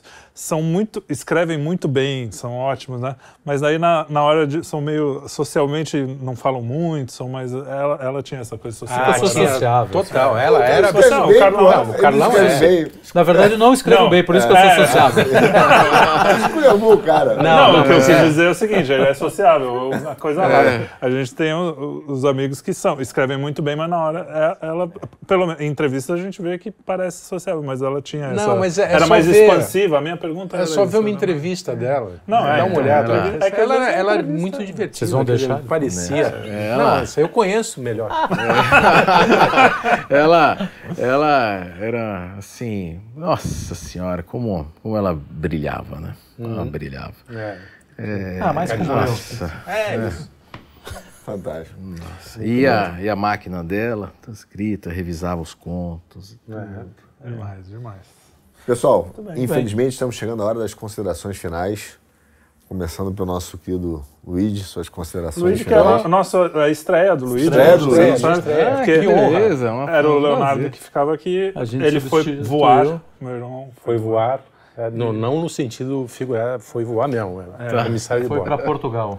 foi comissário de bordo. E, bem, eu tô, fico muito feliz da minha estreia ser com, com o Roberto, porque ele deu uma aula aí pra gente, né, de, de, do que é a justiça, do que se pretende ser a justiça, e um tantinho de esperança, né, que a gente espera que as coisas mudem um pouco. É isso.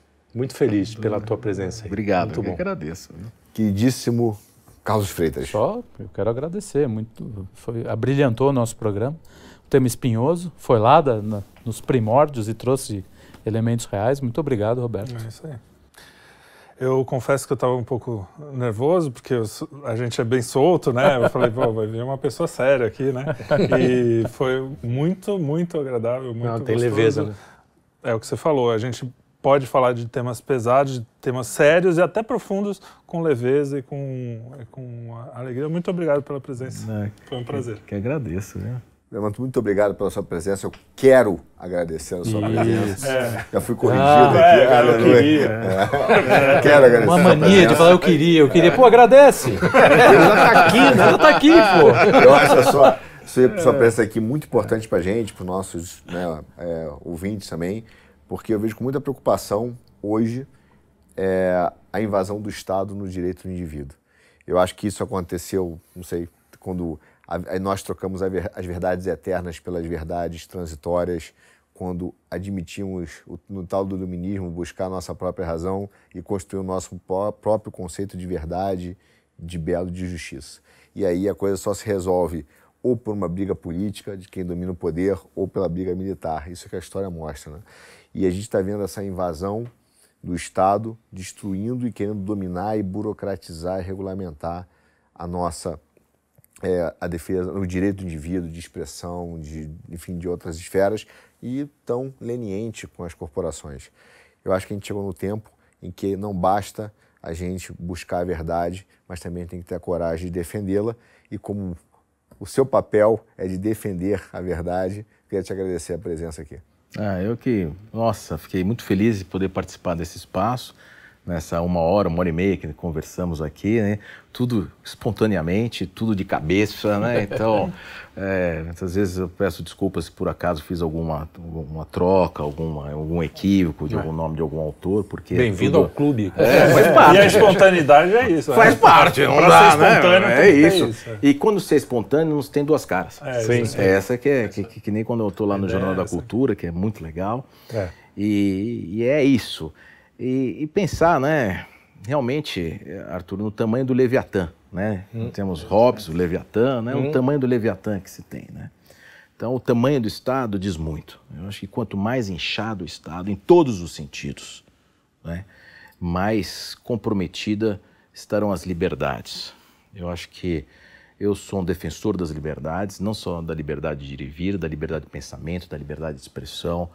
Nós realmente temos que poder criticar, temos que poder fazer sátira, temos que poder falar. Hoje está todo mundo acuado, está todo mundo com medo. Medo. Até eu aqui eu me referir, cheio de dedos, né? não se falam nomes.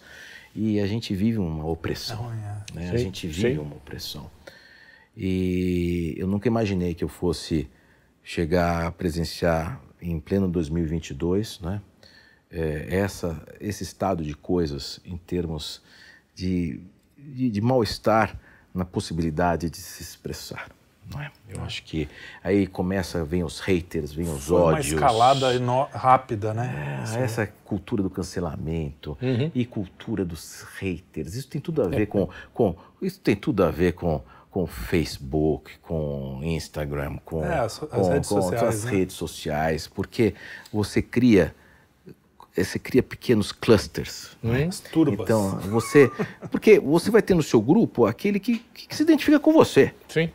Aí você vai ter outro grupo que se identifica com você. E você não tem o meio. Uhum. Você não tem o diálogo do meio.